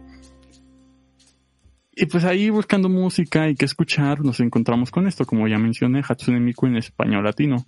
Y nos deleitamos, ¿no? Fue así como, ¿qué? como que vete ya con Hatsune Miku. Creo que esa fue la primera, de hecho, que escuchamos, ¿no? Sí, creo que sí. Como que incluso ayer encontramos la bebecita de Belín con Hatsune Miku. Este. eh, y pues sí, ¿no? Es algo demasiado agradable para, pa- para escuchar. Incluso en algunas podría decir que son hasta versiones superiores, como en la de la gata bajo la lluvia. Uf. Este.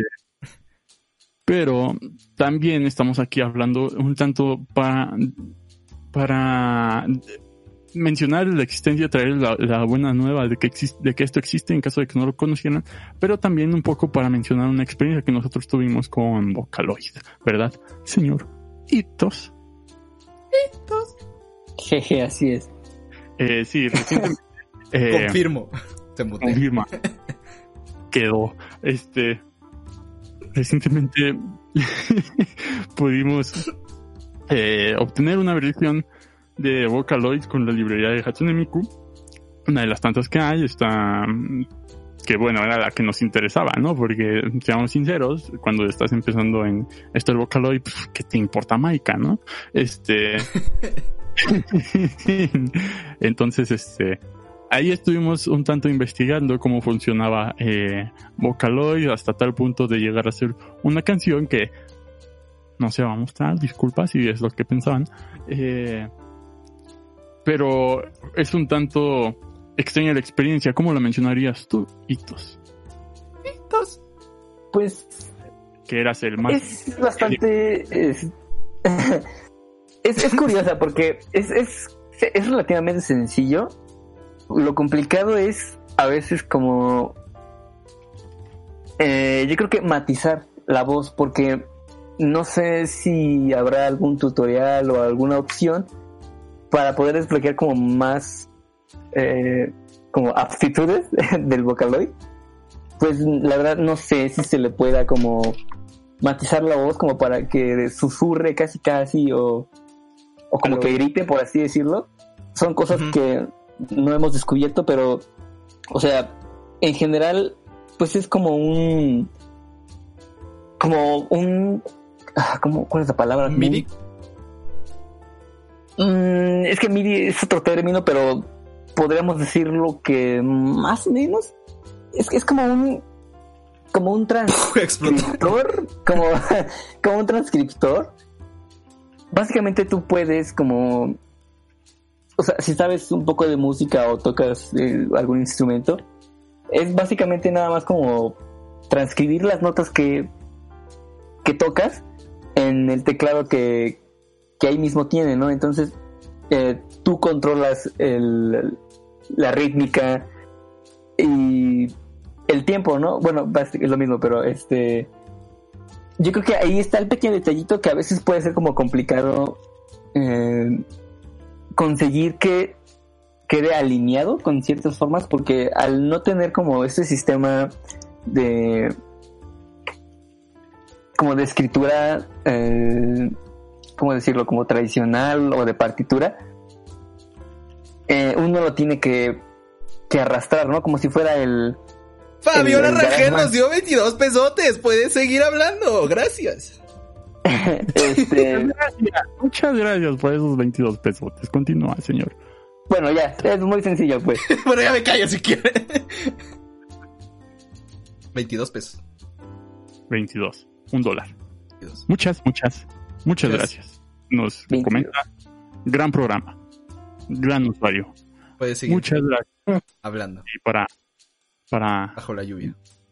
Keitos Créditos pueda con- cantar como Hatsune Miku en vivo. De los chavos. A los chavos. ven Continúa. quién yo ¿Quién? Sí. no pues ya pues, esa es la experiencia que pues es bastante sencilla ya no. Si sabes lo que haces Wow.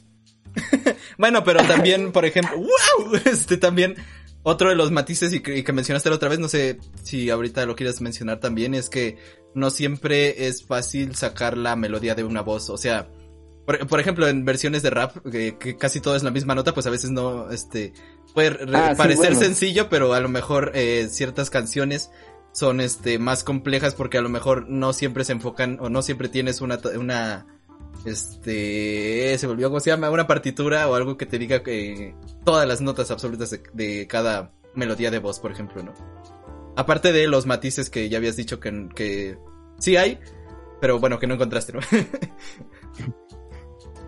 Sí, por ejemplo, ahorita que mencionabas eso, pudimos hacer eh, una gran parte de, de una canción. Sin embargo, no pudimos lograr que siquiera dijera bien su nombre. Eh, así, Miku, no, así nada más hablado. Sí, fue un tan Ah. complicado. que, eh, no, no lo logramos y entonces había una parte de rap y fue así como, no, no vamos a hacer. aquí se acaba Sí.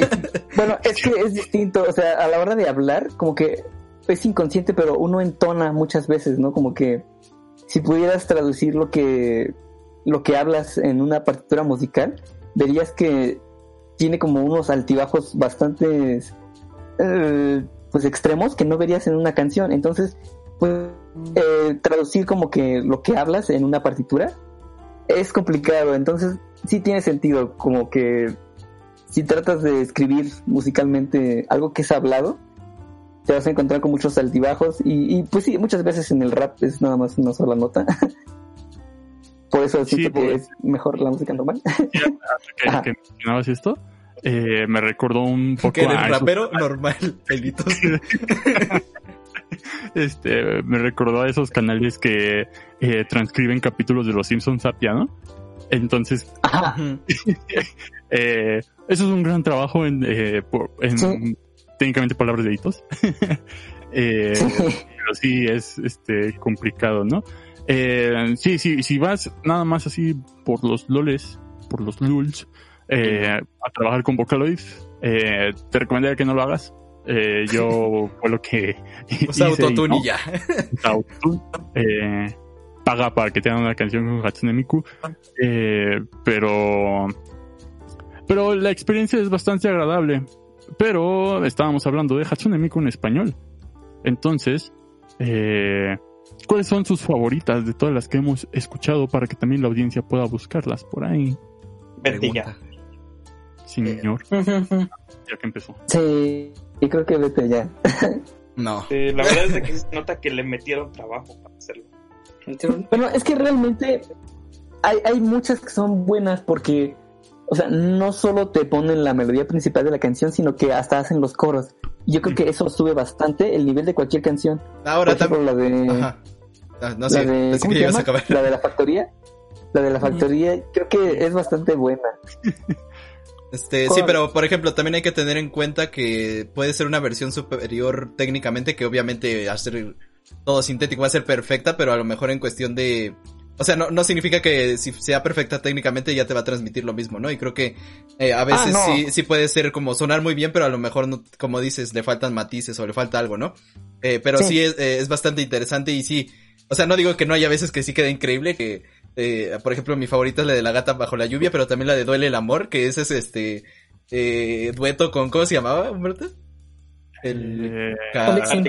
Eh, No, pero No. este, o sea, la original sí, pero el, el cover es de, eh, Hatsune Miku con, eh, Con Ramón, con Kaito. con Kai, ¿qué? Kaito. Ese, con Kaito. Kaito, sí, con Kaito. Don Ramón. Ujú. Que, que, por ejemplo, es, es este, está, está padre, ¿no? Porque es de cierta manera lo que tú sientes cuando, eh, encuentras un, un cover muy bueno. Por lo menos eso es lo que yo sentí con esas dos canciones, como de, ah, está, está perrona, ¿no? Está, suena chido. Y, e incluso me han llegado a gustar más que las versiones originales, como ya dijo Humberto, la de La gata bajo la lluvia, me gusta más la de Hatsune Miku, porque suena muy bonita y, y no es por despreciar el trabajo original ni nada, ¿no? Pero, eh, por lo menos, eh, empieza como meme y te termina gustando bastante. Sí. Es que ese es un debate muy interesante, ¿no? O sea, considerar al Vocaloid ya como algo serio que musicalmente puede apreciarse chido y que, pues, más allá de los loles, que sí te guste y que lo puedes considerar parte de, de, la, de tu repertorio musical. Eh, yo creo que ya es válido hablar de ello, ¿no lo creen? Eh, Sí, de- sí, sí, sí, yo sí lo considero ya de mi repertorio. este, dice Christopher Santiago que su favorito es Ros- Rosa Pastel de Velanova y que una de las clásicas es La Viquina, que Sí. esa la tocaban en la Friki Plaza con Mariachi. Sí, ahí de está hecho, Coqueta Vidal, está muy superior. Hola. Sí, este, pero por ejemplo sucede algo y es que a- a- hay ciertas personas que esto les, les entra en el valle inquietante, es muy, muy este, curioso. Porque tengo, Ay, vaya tengo, inquietante sonoro. sí, este, tengo, tengo una amiga que, que le, le, le quise enseñar así como de meme estas cosas y me dice, no, es que esa voz me da miedo porque no suena humana, ¿no? Entonces, a, a lo mejor, eh, eh, digamos ¿Por qué que hay, hay bastante gente que, que no le guste o por lo menos le, le perturbe un poco que suene así como robot. A lo mejor sí, este, estamos descubriendo el valle inquietante auditivo. Solo aquí No. en Culto Podcast. Sí, exclusive auditivo. World Primera Premiere. Vez, primera vez que lo oyen, difundan la que no palabra. es, no es descabellado. Parte o sea, del podcast. Un poco de, sí, un poco de las sensaciones. Técnicamente nos da valla inquietante, nos da valla inquietante del sentido del gusto cuando probamos algo que sabe muy artificial y decimos, no, esto me va a dar asco. Tendría mucho sentido, ¿no? Siento que más que, siento que más que sea muy artificial, que intenta parecer natural, pero que no, no termina cuajando, por así mencionarlo. Que, que ahora Este- ten- tenemos todo lo contrario en el, en, en el reggaetón y en el trap de este, de latinoamericanos, ¿no? Bueno, en general en el trap. Acabamos de Que- descubrir an- el antivalle inquietante. El, el Eh, anti la, la cresta, la, cresta, la cresta inquietante. Ah, el autotune inverso. No más. Dice Coqueta Vidal que un día Hatsune Miku y César Franco cantaron juntos en una expo TNT. Para que vean, ¿eh?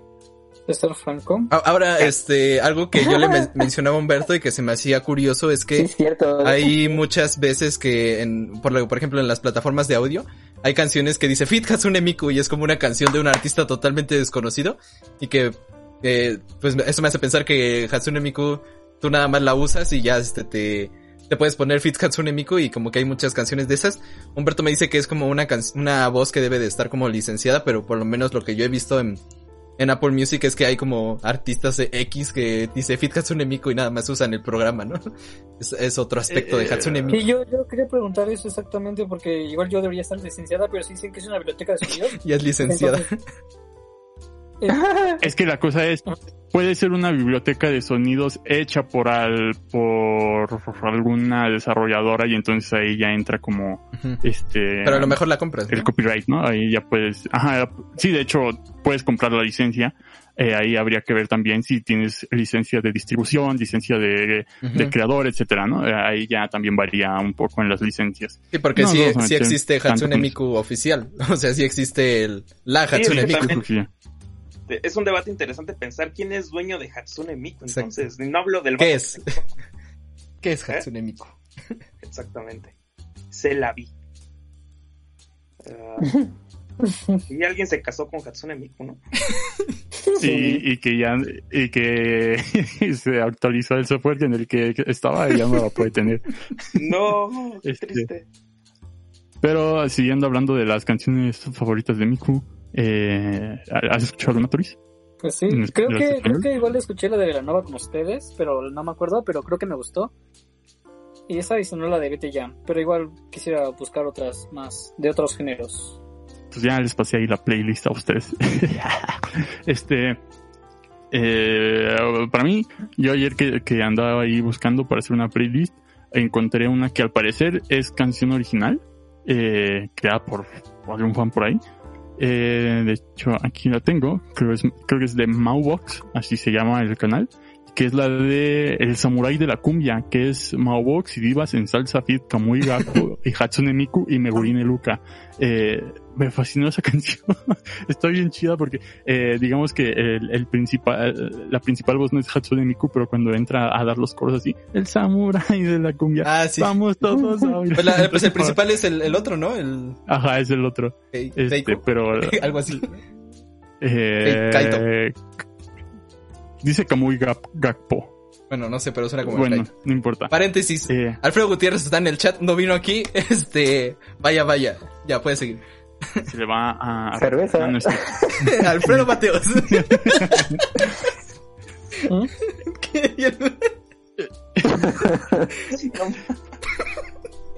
Ahora también, ahorita que, Se olvidó la letra. Ahorita que hablaban de, de lo de qué es Hatsune Miku, habría que ver si se considera Hatsune Miku la voz más el personaje o solo la voz. Ujú. Eh, ahí podría entrar también este el apartado legal sobre qué, qué tanto puedes usar esta librería.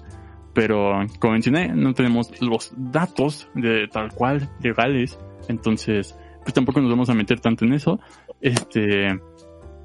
Y dice Coqueta Vidal que eh, fue la canción de mi persona favorita que cantó Miku y César Franco y me la dedicó César porque yo andaba de novia con César Franco. ¿Qué decir? ¿Y quién ¿Qué? está? Aquí O esa sea, es la a lo mejor ¿Quién alguna es vez- César Franco? Alguna vez nos viste en la TNT, ya tenemos un blog de la TNT, pero no sabías quiénes somos. Sí, de Eh, hecho, es posible. Creo que Ah, ya, ya, ya. iba a dar un concierto y no lo vimos, no sé. ¿Qué? Quién es César Franco. No, no lo conocía. Disculpa. Eh, Rey, claro. Como el que hablaba de Alfredo. Gutiérrez. No, Sí, espérame nada más. tantito. Dice Christopher Santiago que dice, yo considero el dueño de Hatsune Miku a la empresa Yamaha.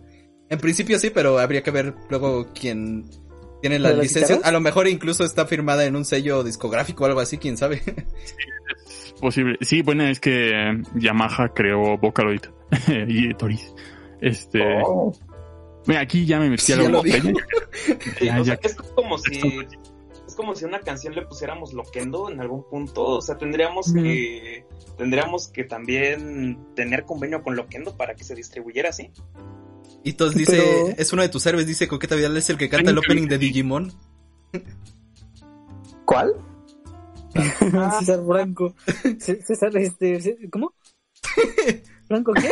¿Franco de Vita o qué dijiste? No es César bueno, ya, sí, ajá. Respuesta. eh... Papá soltero. Eh, también habría que ver si, porque hay varias versiones de, de Miku, ¿no? Para distintas eh, versiones de Vocaloid, que ahorita me parece van en la 5 o en la 6. Este, también habría que ver eh, si hay alguna de estas versiones que está liberada o, que tiene más facilidades de distribución, etcétera, ¿no? Eh, estoy aquí viendo la Wikipedia, pero no, no menciona tanto más allá de que dice algo sobre la licencia propietaria de Pia Pro Studio eh, de Krypton Future Media. Entonces, al parecer ellos son los propietarios y con ellos tienes que meter para usar a Hatsune Miku. Eh, y me parece que es la voz, no tanto el personaje. La que- voz. La voz. Deberían meter a Miku como coach de la voz Japón. Mira, imposible no es. No, no es. Ha habido gente que usa más autotune que Hatsune Miku. Nada, ya este. Y pues esta fue la bonita sección de Hatsune Miku. Si no, no tiene nada más que comentar, compañeros. Dice Christopher Santiago, teoría del cremino, versículo 8.11. Es, es lo que había escrito arriba, que Hatsune Miku es Ah, un ente etéreo que tiene de una multinacional eh, que, crea, que la creó, pero está presente en todos lados. Hatsune Miku no se puede aplicar el comprendimiento humano del ser individual. Qué bonito, este, sí. A mí me gusta Hatsune Miku como un recurso, no Eh, creo que es muy válido este musicalmente hablando, a pesar de que a lo mejor haya ciertos detractores de que, ay, no, es que no es una voz real y no sé qué. Aunque no te guste lo- los Vocaloids, los hologramas y esto ya los hologramas están dando conciertos y todo esto como que ya es el futuro viejo. Entonces es muy interesante como ya mencionaba, ¿no? Que todo esto de lo de lo virtual o, o digital, digamos, eh, como lo hemos visto incluso en YouTube, ¿no? Los youtubers este virtuales que bueno, o las, ¿no? Creo creo que no sé si hay Bueno, eso sí dan cosa, eso sí, Sí, ya son otro pero pero por ejemplo, ¿no? Ya es este, digamos de cierta manera es, el mismo principio del, de la Vocaloid holograma, ¿no? Entonces es interesante por lo menos ver este fenómeno que, que se originó en Japón, pero ya se está eh, ampliando a otros lados, como Nimu XD, ya. ¿Comunismo? No, Nimu, no, no comunismo. Ah, ¿cómo? Comunismo XD. Comunismo. Es que me inyectaron la vacuna. Dice Coqueta Viral, es como Gorilas Miku. Mm, No tanto. O sea, en cuestiones de imagen sí y de conciertos y eso, pero pues de voz, obviamente Gorilas es una voz real, ¿no? Concepto sí, forma no. Ajá. O sea, yo me atrevería a decir que Hatsune Miku es un instrumento musical. Wow. Sí, Es como un instrumento musical que tiene el recurso de articular palabras y que se ha vuelto tan popular que tiene una mascota, que es el personaje de Cabello Azul que todos conocemos, y que lo que se ha hecho famoso es en realidad eso, ¿no? Como el personaje y lo que la acompaña, que básicamente pues es el, es el instrumento. O sea, no, no es por hacer de más la voz, porque obviamente es el, el atributo principal, ¿no? Pero yo creo que Hatsune Miku como tal sería el, la imagen. Pero bueno, o sea, es entrar en más debate. Sí, pero bueno, Ya. es el, el principio de Hatsune Miku, ¿no? Que sea un instrumento, pero sí es muy interesante que, que precisamente tú lo puedas usar a, a tu, a tu gusto, que puedas eh, transmitir y digamos que a lo mejor de cierta manera sí es este un recurso muy, muy valioso si por ejemplo no quieres cantar y tienes literal la voz perfecta ahí. Pero bueno, si la sabes usar, porque por ejemplo, siguiendo hablando, siguiendo de- con el tema de, de Hatsune Miku en español, eh, encontramos la de Don de Miranda, la de la guitarra de Lolo, pues horrible, horrible, ni siquiera está en la escala, suena horrible todo desafinado, entonces Ah, no, sí. no por solo tener a Hatsune Miku vas a poder hacer una canción que quieras. Sí, es que ¿Qué te es lo digo, que decía Humberto? de tu como habilidad o oído musical, ¿no? Porque realmente se trata de, pues como dices, ¿no? Como transcribir una canción muchas veces de oído, este, y pues no todos tienen como esa, esa facilidad. Entonces, pues sí, por eso decía que es fácil si sabes lo que haces. Sí, y, por ejemplo, lo, bueno, nada más rápido, para lo que notaste, por ejemplo, de la entonación, de, de darle distintos matices a la voz, a lo mejor eh, varias de las versiones que hemos escuchado no tienen eso, ¿no? Es nada más pusieron la voz Exacto. base y ya así como de todo Ajá. plano, y alguien que lo sepa usar de verdad, pues ya le va a poner este, lo que haría una voz real y que te va a transmitir más que precisamente la voz, eh, como ya les dije un poquito con lo de que es este una voz artificial, la voz no solo es cantar afinado, sino que también es transmitir algo con todo lo demás que abarca estar afinado, ¿no? Y ya, No, pues sí. Así es. como Ahora, quedaste. Hatsune Miku para usted. Dice Christopher Santiago, Hatsune Miku está consciente que es una herramienta de software. Ahí yo lo que veo es una gran oportunidad de Pixar en hacer una película eso. ¿Te imaginas que, oye, sí, Los derechos. que se vuelva actriz? No más. pues eh, Sí, no, sería raro. No sería raro. Una animación. Sí. Eh, Sí, no, no es tan raro. Pues ya, este, Este- la, la de Final Fantasy, no me acuerdo cuál, que fue el modelo de Louis Vuitton. ¿Fue 14? me Ah, sí. No me acuerdo. Creo que del 14. ¿Del online? Sí, creo que sí, ¿no? Bueno, una de Entonces, Final Fantasy. 14. Eh, sí, sí. Eh, años que ocurrió. escuché No, Samurai de la Cumbia. Es una gran canción. no, Háganla. No. Con Miku. no, no, Eh, no. ¿Qué pasó? ¿Qué? Eh, No. Hitos. Se no, dijeron que no. A- Ahora también la siguiente pregunta. ¿Acaso nosotros somos el siguiente, nosotros aquí en Culto Podcast, somos el siguiente paso de los, de los Vocaloids? Eh, porque pues, nunca nos han visto, ¿no? Eh, ¿Qué tal si solo somos eh, voces eh, de- con una inteligencia artificial aún más, eh, o sea, vocaloids con inteligencia artificial capaces de, de hablar sobre temas de entretenimiento, de cultura popular e incluso de crear su propio contenido? Esa es la verdadera pregunta aquí. Y con eso se despide esta sección. La. Y bueno, así termina eh, el episodio del día de hoy. Espero que les haya gustado. Estuvo bastante profundo, bastante de análisis. eh, pero se pone bueno, se pone densa la plática y es muy interesante. A mí me gusta cuando pasa eso. Eh, y nada, pues eh, espero que les haya gustado. Un saludo a todos los que estuvieron ahí y no sé qué más nos quiera decir el señor Humberto. Eh, pues muchas gracias por haber escuchado Culto Podcast. Recuerden que si dejaron su mensajito aquí los vamos a mencionar eh, junto al camión que acaba de pasar. Eh, muchas gracias a Sailor Beat, Spin Master 2, Christopher Santiago, Alejandro López, Un Radian, Eduardo 2.0, invirtiendo en mis recuerdos de Ramírez, Carlos Moreira, Sana Agustín de Hipona, que nos dice que es nuevo suscriptor. Saludos. ¿Ah? Eh, Chimo Van, que también nos siguió en, en Twitch. Ciudad de. Hitos. Eh, ¿Qué? Eh, y Coqueta Vidal. Muchas, muchas gracias en serio por escuchar este programa en vivo, pero tampoco hacemos menos a los Mr. Hyde. escuchan en Mr. Hyde. diferido. También Mr. Hyde, que aquí anda, ya acabamos de ver aquí el mensaje. Ah, Eh, muchas, en serio, muchas gracias. También a los que nos escuchan en diferido, eh, a través de las diferentes plataformas en las que nos encontramos como iBox, Spotify, Google Podcast, Apple Podcast, eh, y pues en YouTube, ¿no? Y en el Twitch también, si no quisieron mandar eh, el mensaje si es que están por aquí. Eh, en serio, muchas gracias. Los esperamos para la siguiente. Se acerca, se acerca cada vez más el final de temporada. ¿De qué será? ¿Quién sabe? ¿Qué será? Ni lo, y yo lo sé. Este, señor Toriz, ¿algo más? ¿Qué, qué cosas tan profundas nos tienes que decir después de aquel análisis? Ah, pues que como, como lo decía la serie, la- el principio, y bueno, este es el, el fin, entonces, el- este es el fin, entonces, pues el- lo que sigue es un nuevo principio que sería el, el mañana, y pues nada, cuídense de, de, de todo lo malo y, y, pues, y pues relájense, eh, bueno, o sea, libérense, ¿no? O sea, yo ya casi estoy libre, por fin, por fin, de- del semestre. De este Y pues vicio. espero que igual, que igual este les ustedes no tengan menos cargas de trabajo donde quiera que estén. Sí es. Como, como lo vieron en Kaguya. Vean el, vean el lado positivo. Este señor Fernando. Pues Fernando. nada más que te la pasen muy bien esta semana, esta noche. Ah, ya saben, ya esta semana está.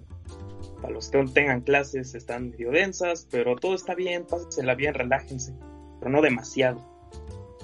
Ay, pues ya, nada más, pásensela chido. Muy bien. Y Elitos Vocaloid, ¿algo más que decirnos? Entonces, Vocaloid. Mm, No, pues nada, igual que es un episodio bastante, pues sí, analítico Denso. Y, y denso, ajá, profundo, pesado. ¿Qué? Y pues ya. Grupo pesado. Muy bien. Y nada, este, muchas gracias. eh, también muchas gracias a, a quien nos donó. Este, ¿no te, ¿no te tienes el nombre por ahí, Humberto? Rangel, Sí, este, muchas gracias. ¿Cómo? gracias.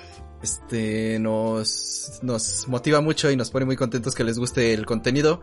Y nada, este, cada, cada semana les tratamos de traer lo mejor, así que muchas gracias por, por todas, todas sus muestras de cariño, incluso, aunque no donen, ¿no? En el chat y todo eso, muchas gracias. Y pues nada, nos vemos este la siguiente semana. Eh, pásensela chido, recuerden como dice el Toriz, no hay prisa, este vivan cada día y todo va a salir bien, no se preocupen. Nos vemos, bye. ¿Te gustó el podcast? Recuerda seguirnos en nuestras redes sociales como Culto Podcast. Nos vemos en la siguiente semana. Gracias por oír.